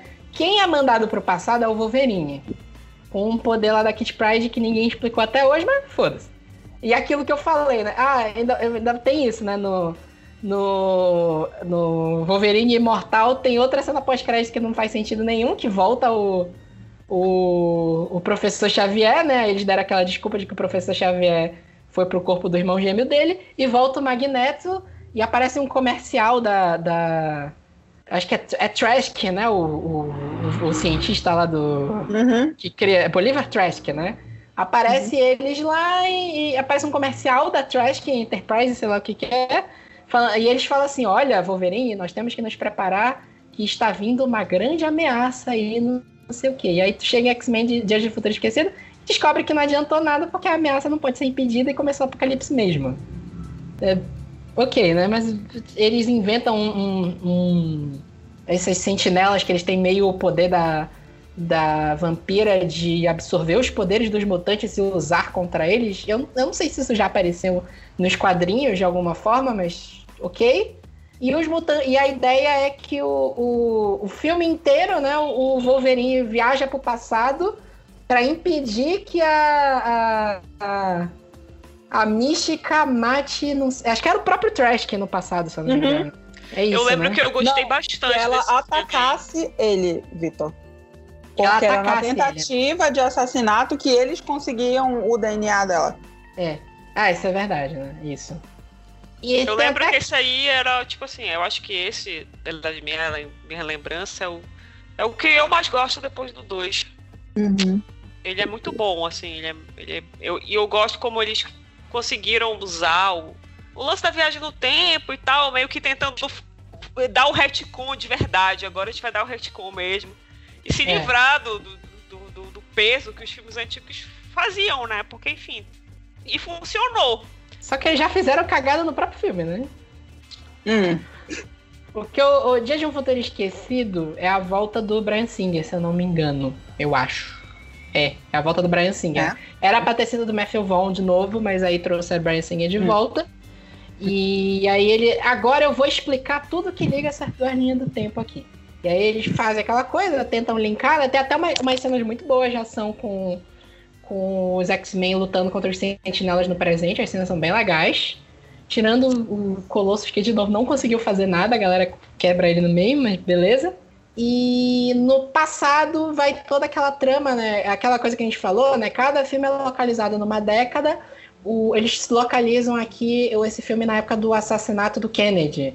Eles dão. Antes de sair o filme, eles foram soltando tipo uns virais de notícias que o Magneto tinha sido preso por fazer a, a bala que matou o Kennedy desviar para acertar ele.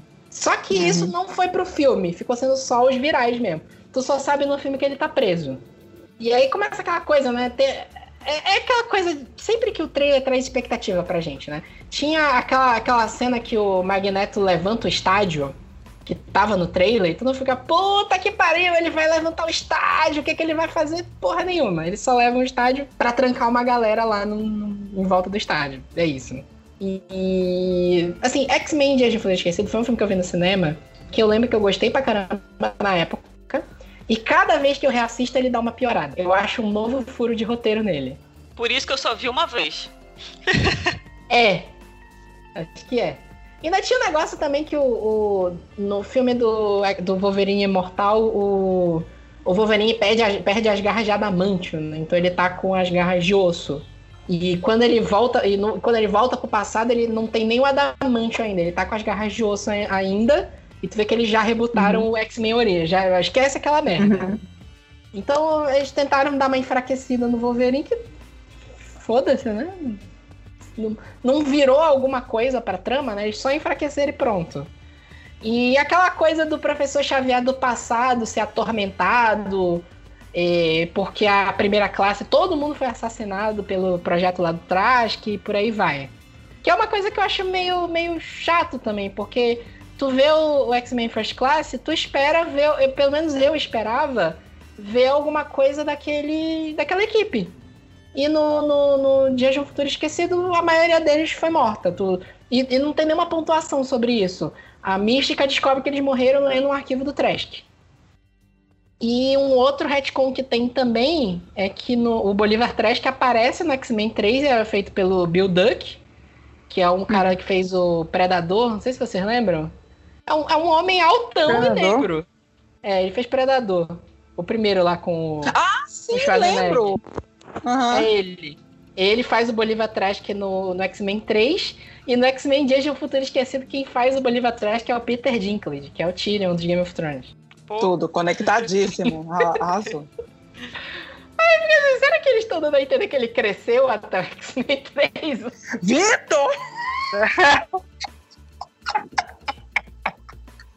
sei, não. Sei, sei. Não sei mesmo. Enfim. É, depois ainda deu uma treta, porque eles gravaram um monte de cena com a vampira no X-Men Dias do Futuro Esquecido e cortaram tudo no corte que foi pros cinemas. E depois saiu um corte que é o Rogue Cut. Eu nunca vi, mas falam que ela aparece lá e ela tem um papel importante.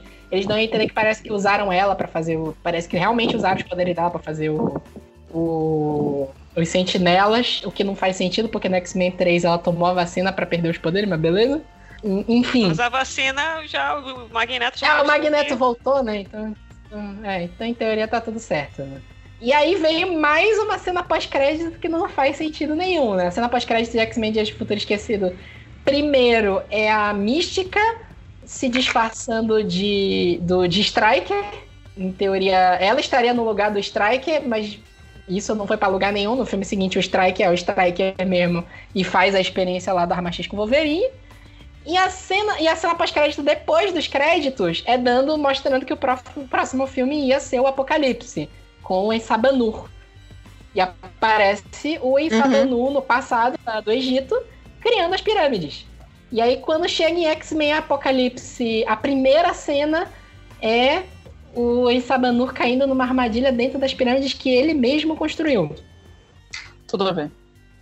então, tipo, ele criou as pirâmides com a armadilha dentro. Eu lembro que eu fiquei tão puta, mas tão puta com esse filme, porque eu esperava tanto. Falei, porra, é Apocalipse eu já não o, tinha mais aqui. Ai, égua, não.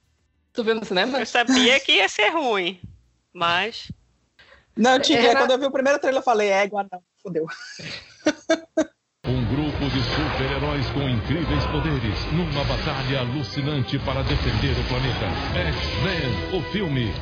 É, o X-Men Apocalipse deu umas tretas antes de sair, porque revelaram o primeiro trailer e o Apocalipse, Sim. ele é um ele é bombado no, nos quadrinhos. Ele é um monstrão em Sabanu. Uhum. E no, no ah, filme colocaram o, o, Oscar Isaacs, o, o, Paul Dameron, que é magrinho, né? Ele, ele não é bombado, né? Ah, amigo, magrinho com magrinho, tipo, efeito de câmera, Gandalf e, e Senhor dos Anéis, entendeu?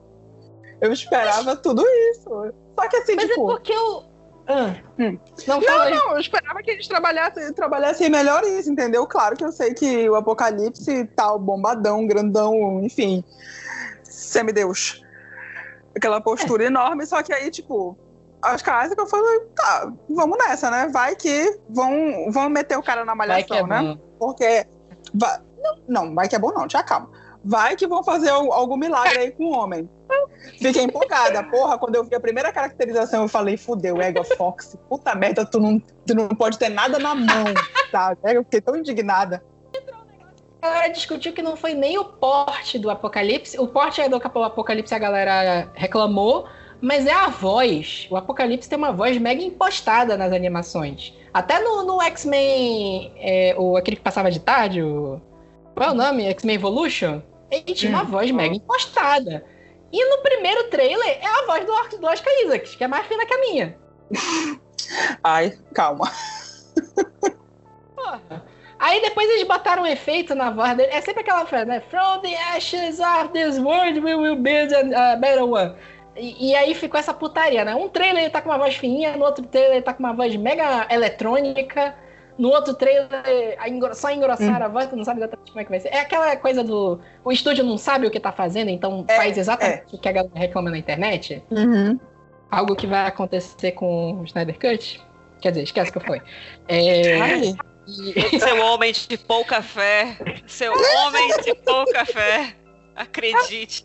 Tá, eu disse que eles vão fazer o que a internet tá pedindo. Não disse que vai ser bom ser ruim. Believe, Diz que eles vão ouvir o que a internet tá pedindo. believe the hype.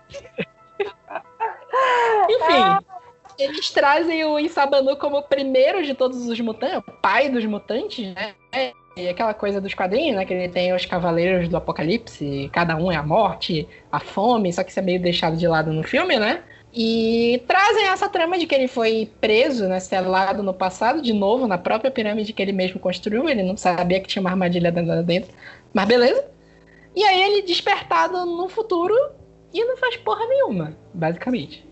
Mano, é muito ruim. O Apocalipse parece um Smurf, velho. É muito ruim, sério. É o papai Smurf.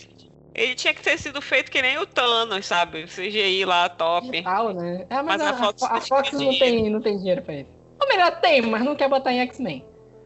Assim, uma- é, eles trazem de novo, né? Mataram uma galera no X-Men Dias de um Futuro Esquecido, então tem que trazer mutantes novos, então eles começam a trazer é, finalmente uns mutantes mais dos mais famosos, né? Trazem o Ciclope novo, trazem a. Que é pra mim, a melhor, melhor coisa desse filme, pra mim, é, é a Tempestade. Eu gosto muito dessa atriz que faz a Tempestade. Sim, ela o visual ficou ótimo, mas ela entra muito sacalada. Zero. Que é a cagada. 0,1. Muito. Então, tipo, ah, é que nem a Psylocke. Pô, acho foda o personagem Psylocke. Só que Pois no é, não faz filme não serve pra nada também. Só pode dizer, olha a Psylocke ali, aí tipo, uma cena. Ah, tá. Trazem o anjo de novo, que não faz porra nenhuma também. E ele é um do- dos Cavaleiros do Apocalipse. E trazem de novo o, o Kurt Wagner, o, o- o Noturno, né? Uhum. Ah, eu peguei aqui. O cara que faz o, o Ciclope novo é o Ty Sheridan. Era esse que, eu, esse que eu queria lembrar o nome. Enfim.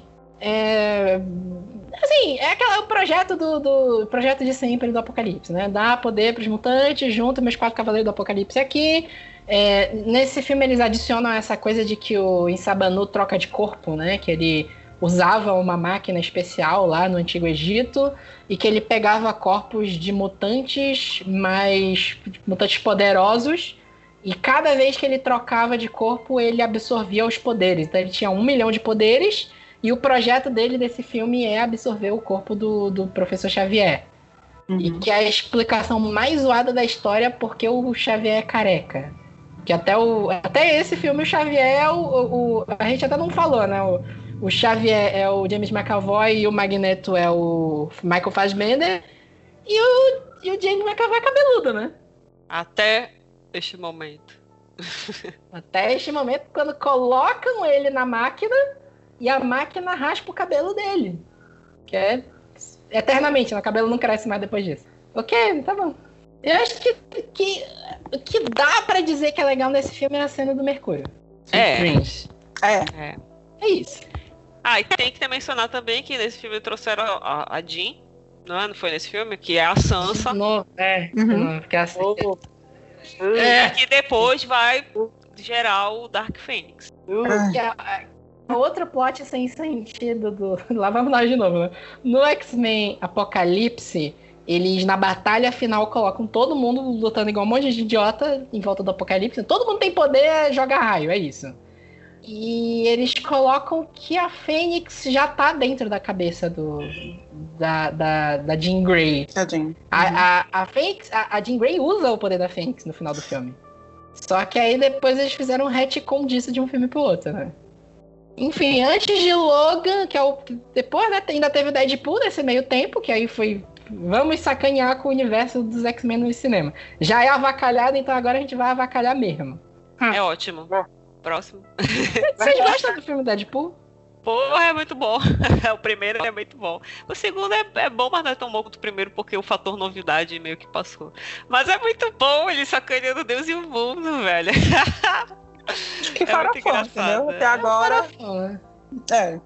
A piada do Deadpool é aquela que o, o, o Colossus vai levar ele pra casa e fala: Ah, vou levar você pra mansão X pra falar com o professor Xavier.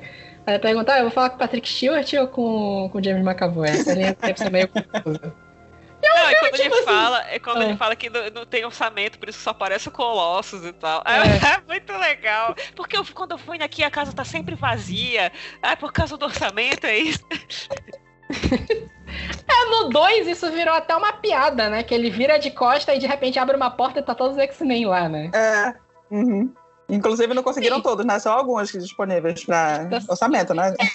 Eles falaram que isso foi gravado no meio do, do, Fênix Negra. Que um dia eles. Ah, bora gravar uma, uma cortada aqui pro, pro Deadpool 2, numa tela verde, né? Que eles, óbvio, não estavam lá.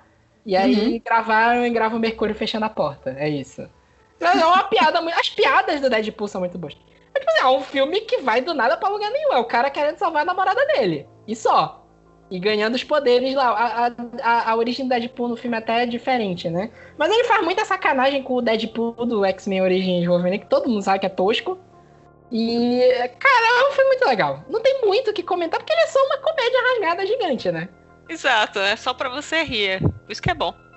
Realmente tô esperando eles marcarem um Deadpool 3 sacaneando a MCU, mas eu não sei se vai rolar. Ou se rolar, vai ser censurado. Não vejo a Disney fazendo filme mais é... Eu também não sei se a Disney faria isso. E aí eu não, sei se ia funcionar, não sei o quanto eles poderiam zoar. Enfim. É, não sei.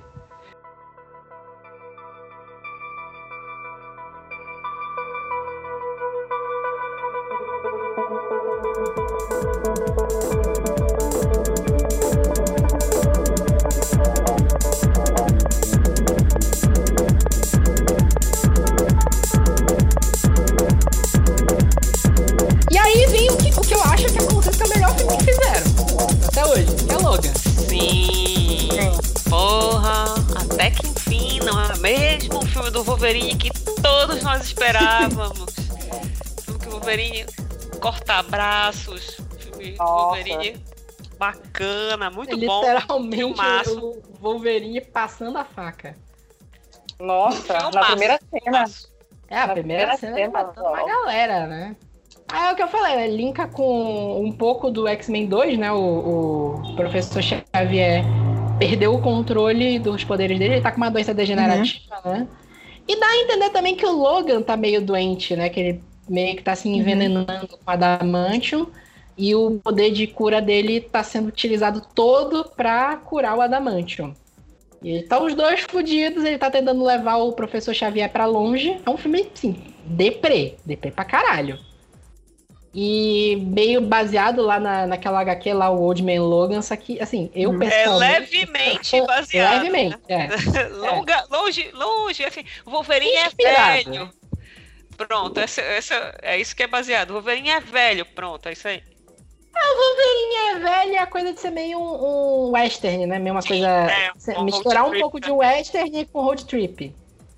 Que o, o, o. Pra quem não sabe, o Old Man Logan é uma trama de um apocalipse em que to- um, um dia todos os vilões da Marvel se juntaram pra derrotar todos os heróis. O que eu acho que é uma coisa óbvia, né? Eles falam assim, ó, a gente- Um dia a gente parou pra contar e a gente chegou à conclusão que tem mais vilão que herói, então dava pra gente ganhar. É, é exatamente isso. E o Logan, o Wolverine, é o único que não lutou no dia da batalha, ninguém sabe por quê. E aí tem um plot twist lá no final que tu descobre por quê, que é, é meio forçado, mas beleza. E eu, assim, fãs de quadrinhos, desculpa, mas eu acho o filme muito melhor que a HQ do Rodman Logan. Mas é melhor ok. mesmo. É melhor, é melhor. A HQ é legal, mas ela é muito espirocada. É, eu tenho aqui. É do Mark Miller, né? Então. Mark Miller É, é, é, pra, pra, pra despirocar, é- ele é a pessoa certa.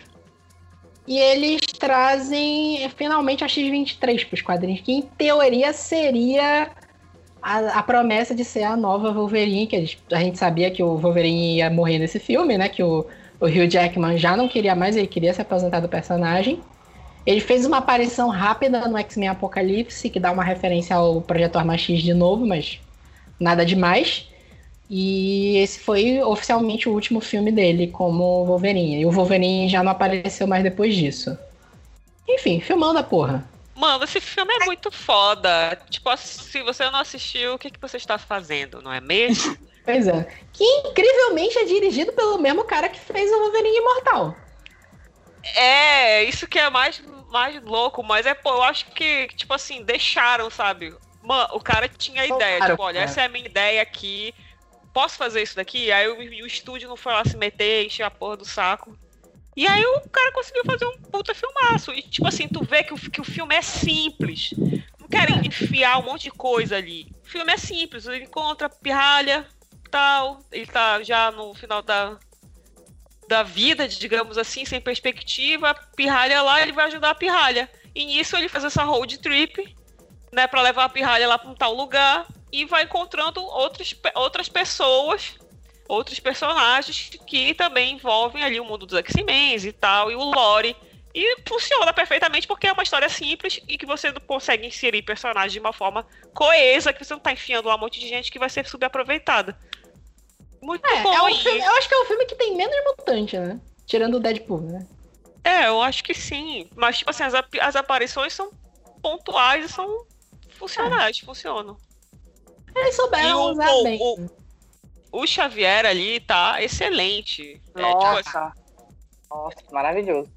O Patrick Stewart é um puta ator, de fato, né? Sim. a garotinha que, a garotinha que A encontraram Daphne King. funciona muito bem, muito É. bem. Eu não vi ela no, Que agora ela tá no, no, no Bússola de. Ouro. É, eu ainda não vi, mas no, nesse filme ela está excelente. Renata, tu viu His Dark? Tu disse que é bom, né? Vi, nossa, é muito bom. Eu tô devendo, eu vou ver ainda.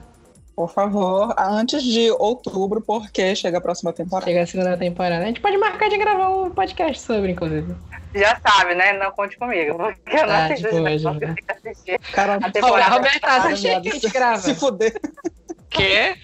a- assim, Não, eu não eu, eu já li os a livros todos, eu sou ultra fã dos livros, tipo, é, quando eu era adolescente, criança, era tipo. Os filmes eram os melhores livros de fantasia junto com dos Anéis. e- Então, eu adorava muito. Por isso que, tipo, eu ainda não vi a série porque eu não quero me magoar. É, porque o filme, quando eu fui ver no cinema, foi muito Terrível. doloroso. É. É. Então eu fiquei meio assim, mas quando eu vi o trailer, eu achei o trailer muito bom. Só que aí a, minha irmã viu a série e ela falou que ela achou médio. Aí eu fiquei, ih. E então, ainda não vi. Mas eu devo ver, porque vai sair a outra temporada. Eu devo ver logo a primeira e a segunda, tudo. É, eu acho que eu vou ver tudo junto também. Aí, só pra finalizar, o Logan, né? Ele teve aquela coisa, como foi? Direção do James Mangold de, novo, fez o Wolverine Imortal. E aí teve um negócio que foi muito legal da trilha sonora, que nunca foi muito destacada no, nos filmes dos X-Men, mas eles trouxeram as duas músicas, a do. Do. do- é, acho que é Hurt o nome da música, né? Do. Do Sim. Johnny Cash. É.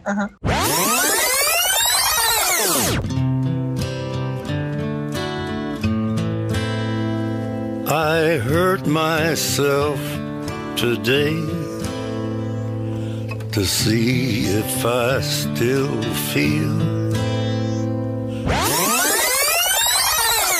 E a outra, que é We Down We, We- We Down We Go. Que eu não lembro de quem é também do Kalil, o nome. And where down we go.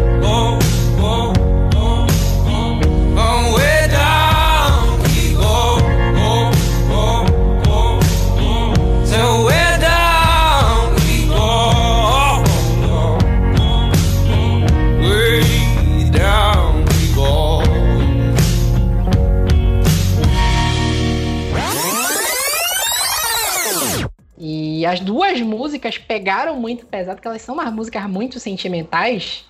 E o Logan é um filme que te deixa no lixo quando tu termina de assistir. Porra, sim. é aquele eu filme. Foi a primeira vez no cinema que eu vi uma sessão terminar em silêncio. É. Nossa, era, era um chororô, o pessoal em silêncio. Nem no, no, no, no- no Guerra Infinita foi assim. Ah, o final foi como tinha que ser. É. Pega e mata ele. Acho que, Gente, eu vou tô falando spoiler aqui, o filme é velhão. 2017, gente, pelo amor de Deus. Então, pô, é, é- é, tipo, tem que. Por isso que o filme funciona, porque. é, é, como é que eu posso dizer? O filme, o filme não tá preso assim, tipo, ah, a gente precisa deixar isso aberto pra, pra continuação, não sei o que. O filme vai contar a história dele ali fechada. Isso, isso, isso. Essa, essa, essa é a história que eu queria contar. E, é, e o impacto Nossa. disso é, é, muito, é muito melhor do que você. Por isso que às vezes você ficar preso nesse negócio de universo interligado e não sei o que, você tira o impacto do que você pode contar como história. Porque ah, você já tem que estar Uhum. pensando na, na- na- no, no, no, no- filme tal que vai sair no ano tal, porque não sei o que, então Uhum. você não pode fazer isso nem isso. Aí você fica, começa a limitar um monte de coisa. Eles- todo mundo quer ter o seu MCU agora, só que nem, nem não é- não é pra todo mundo que isso funciona. Ah, e o MCU também já vai, vai chegar o momento que já vai, já deu, cara. Tipo, as pessoas não vão mais aguentar, os personagens que as pessoas conheciam já vão, vão sair, tipo, o, o É, vai ter uma já espécie de foi, reboot, né? os É. outros vão sair e uma hora vai, uma hora a fórmula vai é, cansar. E aí o que Cansar, eles vão fazer? É. Tipo, eu já tô de saco cheio. Depois que eu vi o Homem-Aranha vai pra Europa, eu falei, é, tchau. então, então é É. difícil. É, é. Eles até fizeram uma piada agora que, pare... que eles disseram que o Homem-Aranha 3 vai ser homesick, né? Que vai ser no meio da- Ah, da pandemia do sim, coronavírus. Não, eu- ah, não vamos falar de Homem-Aranha, não. Vamos, Não. pro, vamos pro próximo. É, depois disso- Uma coisa melhor. Ah, Renata, bora falar de coisa melhor. Mas não teve coisa melhor que a gente vai falar. Tô olhando a lista aqui, meu filho. Agora é, É o Dark Phoenix. Antes disso, teve Deadpool 2, né? Que é o que a gente falou. É o mesmo filme com mais piada. E o Cable, né? Que era a promessa. Que foi o Josh Brolin também. O Josh Brolin tá acumulando pa- papel de, de Eu filme de super-herói. ele como Cable, eu achei que Curti. ficou legal. Eu gosto do Deadpool 2 também, é bacana. E finalmente um fanático bem feito. É. Foi aquela porcaria do X-Men 3. Uh, Sim, não, sim, realmente, é. É, A é- comparação é X-Men 3, né? Que é uma porcaria o fanático lá. Mas ok. E E assim, aí, finalmente. Cable era um Ah, personagem muito legal, que eu sempre gostei muito do personagem Cable, é top. E eu, eu- é, é, é, é feito X-Men anos 90. Tem que ser fã do Cable, do, da Rogue, do É. Wolverine, Tempestade. Mas tem que ser a Tempestade que quando ela voa e convoca os poderes, ela fala lá, pelos poderes dos ventos do Ártico. Senão A a Tempestade. Tempestade tinha um problema na trilogia original que ela levava 5 minutos pra carregar qualquer poder. Pior. Mas Parece é assim o no de MOBA. também, ela tá falando lá, pelos É. poderes do vento lá do Ártico, o vento tá vindo ainda. É, vai Mas, vir, vai vir, tá vindo. Por isso que, tipo, eu acho que o Deadpool fez, fez assim, bacana o Cable, Juggernaut e tal, funcionou. Uma coisa que eles acertaram foi não tentar contar a história de origem do Cable.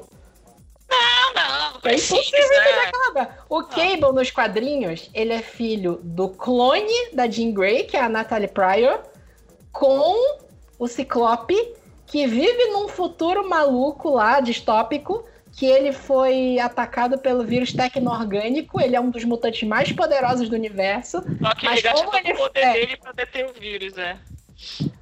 Ele gasta todo o poder dele pra travar o vírus só na cara dele, no braço. É isso. Não tinha como explicar isso no filme. Então é Era muito explicar. legal. Era muito legal o Cable e o bicho tal, voltando pro futuro, indo lá. É bacana. E o, e, o, e o Cable tem muita história com o Deadpool. É sempre essa, esse negócio do Cable ser muito sério e o Deadpool ser um engraçadão. Meio, meio a vibe que tem Deadpool e Homem-Aranha juntos também.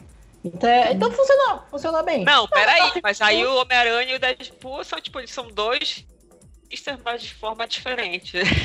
É, só que fica sempre aquela comparação de que o, o Homem-Aranha é um personagem mais dramático, né? Que a vida dele é cheia de tragédias. E meio fica os dois disputando piada ali no meio, quando tá os dois juntos. E o Cable é mega sério, né? Quando tá o Cable e o Deadpool. Um grupo de super-heróis com incríveis poderes numa batalha alucinante para defender o planeta. X-Men, o filme. E aí veio finalmente 2018? 2018? É. Não, 2019, eu acho, o X-Men Fênix Negra. Que foi uma promessa de vários anos, né? Que eles vamos trazer de novo a Fênix e dessa vez a gente vai contar direito a história. Só que não. Só que não.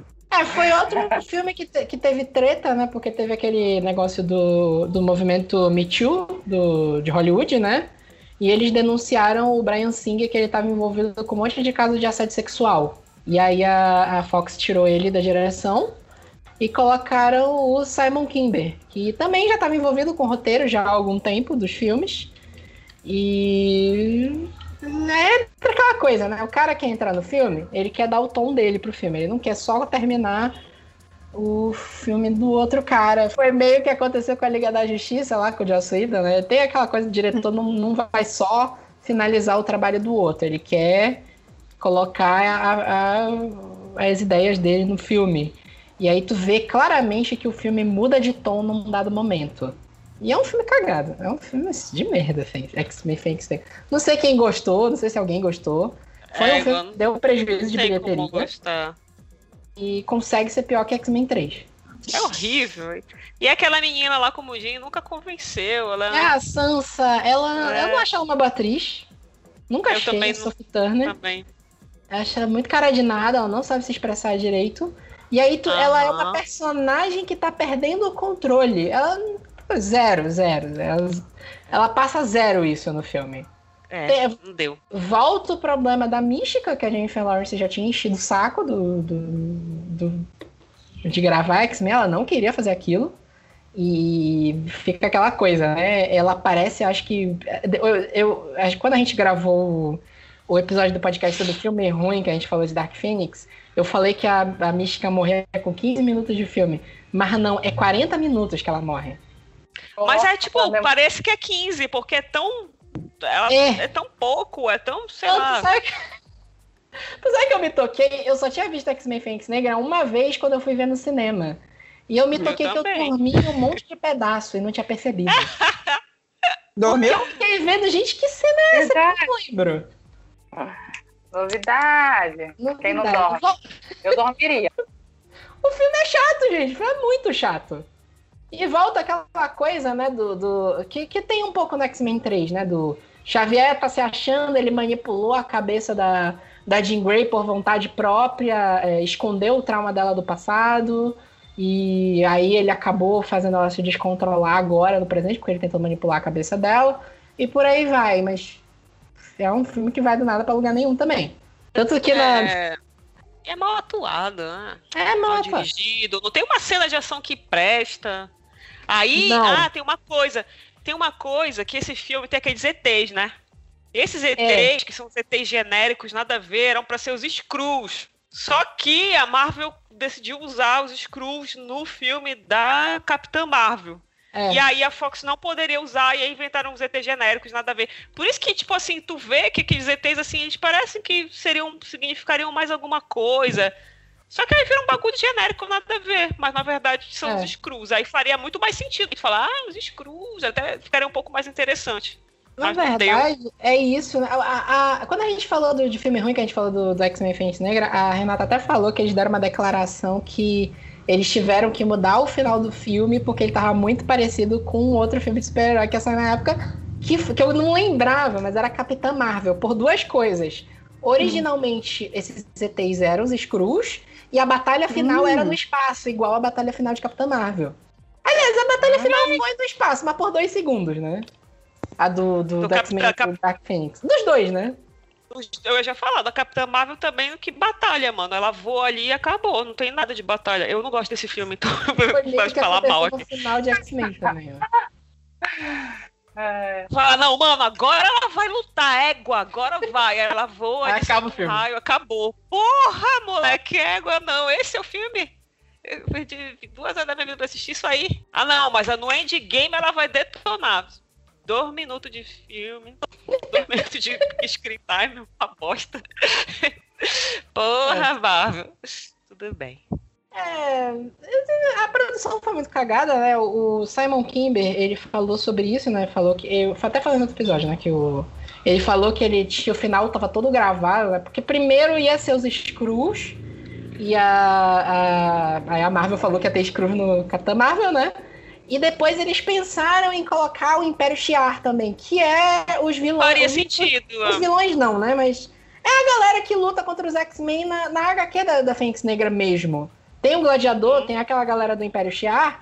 E a, a, a- Como é o nome da mulher da, que faz a, a ET? Eu esqueci o nome da atriz. A, É a que pega o. Jessica? Chastain. Não, Ah, é a. Jessica Chastain. né? Eu pensei que tu tava falando da personagem, que tem uma personagem desses, desses ETs que ela se envolve com o Xavier uma época. Mas, não vou lembrar o nome. Ela é a, é a- É porque eu não lembro, é a imperatriz do, do Império que eu não lembro o nome agora. Mas a Então, Jessica então. Chastain ia ser ela. Hum, E aí eles diziam, não, agora a Fênix viajou pelo espaço, destruiu tudo, nós vamos punir ela. Ia ser essa a trama. Só que aí eles falaram- o Simon Kimber chegou, não, eu quero fazer meu final aqui, não sei o que, ficar aquele final de merda. Ainda teve a piada Porra. mais escrota do mundo, que a, a- eles... meio- tu vê que tem uma ligação meio com o Deadpool, que eles usam aquelas coleiras pra desligar os poderes dos mutantes, né? sim. E a força que controla o- os mutantes é o Mutant Control Unit, o MCU. E em Ah, dado uau. momento aparece o, o, o Magneto falando: você, MCU, você precisa da gente. Eita! Vocês não entendem? Vocês precisam da gente, MCU. Ele fala exatamente isso. É, Olha aí, isso que a. Disney, já comprou. É. Ai, cara, é essa merda é, mas... E depois, né, depois disso aí, teve aquele que é o New Mutants, que saiu agora, esses dias, que foi feito pela Fox, mas aí com a Disney comprou, ele foi atrasado mil anos e sai, não sai, sai, não sai, saiu, é uma merda, deu 170 mil de bilheteria no final de semana, É. ninguém foi ver. Não, mentira, acho que foi 700 mil de bilheteria. Enfim, foi horrível, ninguém foi ver. E é isso, pessoal. E assim acaba os X-Men da Fox. Virar a fase da Marvel, não espero muitas coisas. É melhor ficar com o pensamento negativo, não é mesmo? Porque de repente vai que é. Eu, é como é? E X-Men vão para a Espanha, né? Pode ser isso. Então, Porra. sei lá. aí a gente vai ver a aventura da Jean, do Ciclope e do sei lá quem mais na Espanha, numas férias. Vai ser incrível. Tudo que eu queria ver no filme do, do X-Men. É o, o X-Men Novos Mutantes, ele tá com 7 milhões de bilheteria. O filme que custou 200 milhões. O, coronavírus atrapalha também, vai. Uma galera iria assistir esse. Sim, Se o tivesse- coronavírus atrapalha, mas o filme é horrível. Tudo... Aí, tipo assim, né? Porra, eu vou sair de casa pra ver um filme ruim? Não, porra. Vou, vou arriscar morrer pra ver um filme ruim, né? Não, e é um filme que, tipo, já devia ter saído há, tipo, dois anos atrás. Só que ele não saiu por causa da, da compra do, do- da Disney, lá da novela. De- O filme tava. Ele era pra sair em 2016. Aí a Fox, isso. antes de ter a história de comprar, realocou o filme pra 2018 pra adiantar o Deadpool e Logan. E aí, quando chegou 2018, já tava na onda da, da, da compra da, da Fox pela Disney. Sendo que o filme teve vários reshoots e mudou É. ator. Foi- Não tem um nem caos. como fazer regravação, porque tá todo, todos os adolescentes estão mais velhos. Não tem como fazer Não, tu regravação. vai ver a cara deles assim, tu vê que o filme é velhão, assim, tipo, égua. Sabe? Tipo assim, mudou todo mundo. Mas é isso, esse foi o último filme da, da Fox. É Então a gente, a gente aí no placar, a gente tem o quê? Três filmes bons. Não, dois filmes bons, dois, um filme excelente, dois médios e o resto tudo é ruim. E o resto tu esquece que eu, existiu. Eu, eu tô contando Deadpool. Deadpool não eu não conto como X-Men propriamente dito, então por isso que eu. É, verdade.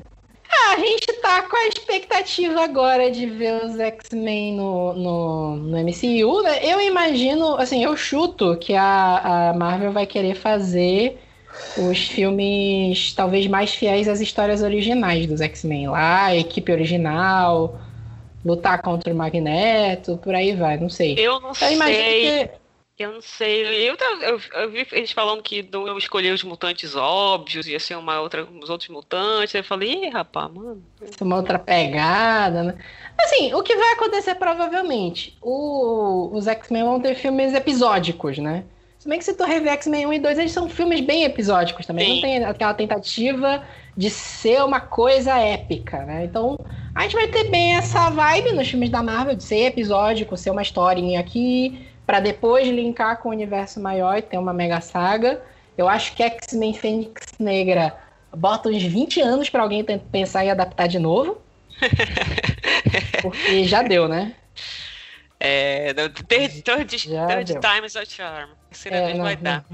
Agora, agora, tipo assim, uma coisa que eu não sei. Eu acho que ainda vai demorar pra eles fazerem alguma coisa com os X-Men, porque nessa fase nova do universo Marvel, eles vão enfiar os Eternos. Sim. E os Eternos é, são. É, o que, Eles são os criadores dos X-Men, né? Mu- é, tipo assim, e, e se você for pegar o conceito, é parecido. Tipo assim, ah, são pes- pessoas ou é, seres com poderes in- incríveis, várias pessoas e tal. E aí, se tu, tu fizer um filme dos Eternos e outro dos X-Men, vai rolar confusão, entendeu? Uhum. Aí eles vão fazer dois, dois, dois, duas séries, franquias, digamos assim, com um grupo de pessoas com poderes. Vale a pena? Ainda tem o Quarteto Fantástico ainda. Ah, mas o quarteto já é um negócio mais familiar. Eu- aí tu consegue fazer uma pegada um pouco diferente. Você faz um drama familiar, você consegue fazer uma É. pegada diferente no quarteto. Com os X-Men e os Eternos, não, é um grupo. Ah, Tem aí- um problema também que em algum momento eles falaram que vão fazer Miss Marvel, né? Miss Marvel é inumana, né? Eles vão querer inserir os inumanos também? Ou eles vão querer fazer a, a Miss Marvel ser mutante? né? Não sei. Putz, Vai ser outro só me lembra de aquela série poderes. tosca, velho. não. Mano, É, é, não sei, eu não sei, talvez eles adaptem. Porque assim, Não sei, eles, eles podem bem a Eternos, eles- sei. Eu acho que eles decidiram fazer os Eternos porque eles não tinham os X-Men. Mas aí depois a Disney comprou. Aí tinha os X-Men, mas eles já tinham programado os Eternos. Aí ficou meio tipo. Os é, Eternos é entrou como né? tapa-buraco do Guardiões da Galáxia também, porque eles queriam um filme espacial. Pois E- é, também tem isso. Aí é. perdeu o Guardiões da Galáxia no cronograma, por causa daquela merda que deu com o James Gunn, por aí vai, né? O James Gunn até vai dirigir Guardiões da Galáxia 3, mas ele vai dirigir o Esquadrão Suicida novo aí antes. Mas assim, eu particularmente acho que esse filme dos Eternos não vai, não vai colar muito, assim, porque é um bagulho assim que o pessoal. Tipo assim, é que nem, é que nem os Guardiões da Galáxia. O cara tem que acertar muito, mas muito assim, pra fazer um negócio, sabe, daquele um tiro certeza. Despirocado.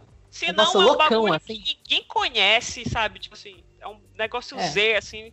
Ah, é do Kirby e tal. Beleza, assim, é- é- mas o público geral não conhece. Não, Então, é.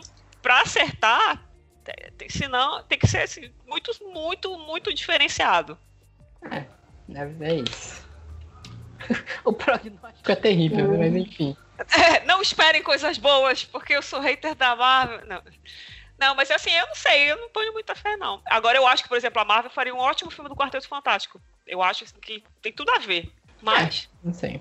Vamos aguardar aí, deixa acabar o coronavírus pra gente pensar em ver. Já, já, acho que já deve ter algum vislumbre em Viúva Negra, em Eterna, mas para ver, né? Pois o Viúva Negra era pra sair por agora, não é? Vai E sair aí? em, em novembro, no lugar de, do, da data original do Eternos. Mano, mas eles já gravaram esse Eternos aí já também? Eternos tá na metade da gravação, se eu não me engano. Teve que parar por causa do coronavírus.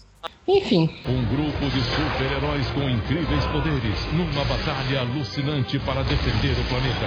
X-Men, o filme. E é isso, espero que vocês tenham gostado. O podcast tá gigante hoje para compensar duas semanas que a gente não teve de episódio. E aguarda aí, até a próxima. Até mais.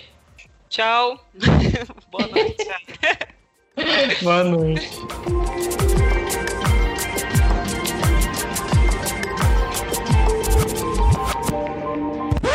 Olá, internet! Aqui é o Vitor Rogério do Super Literário e aparentemente eu esqueci que eu ia falar. Caramba! Meu Deus! É pra próximo? Deu branco, deu branco total. Tá.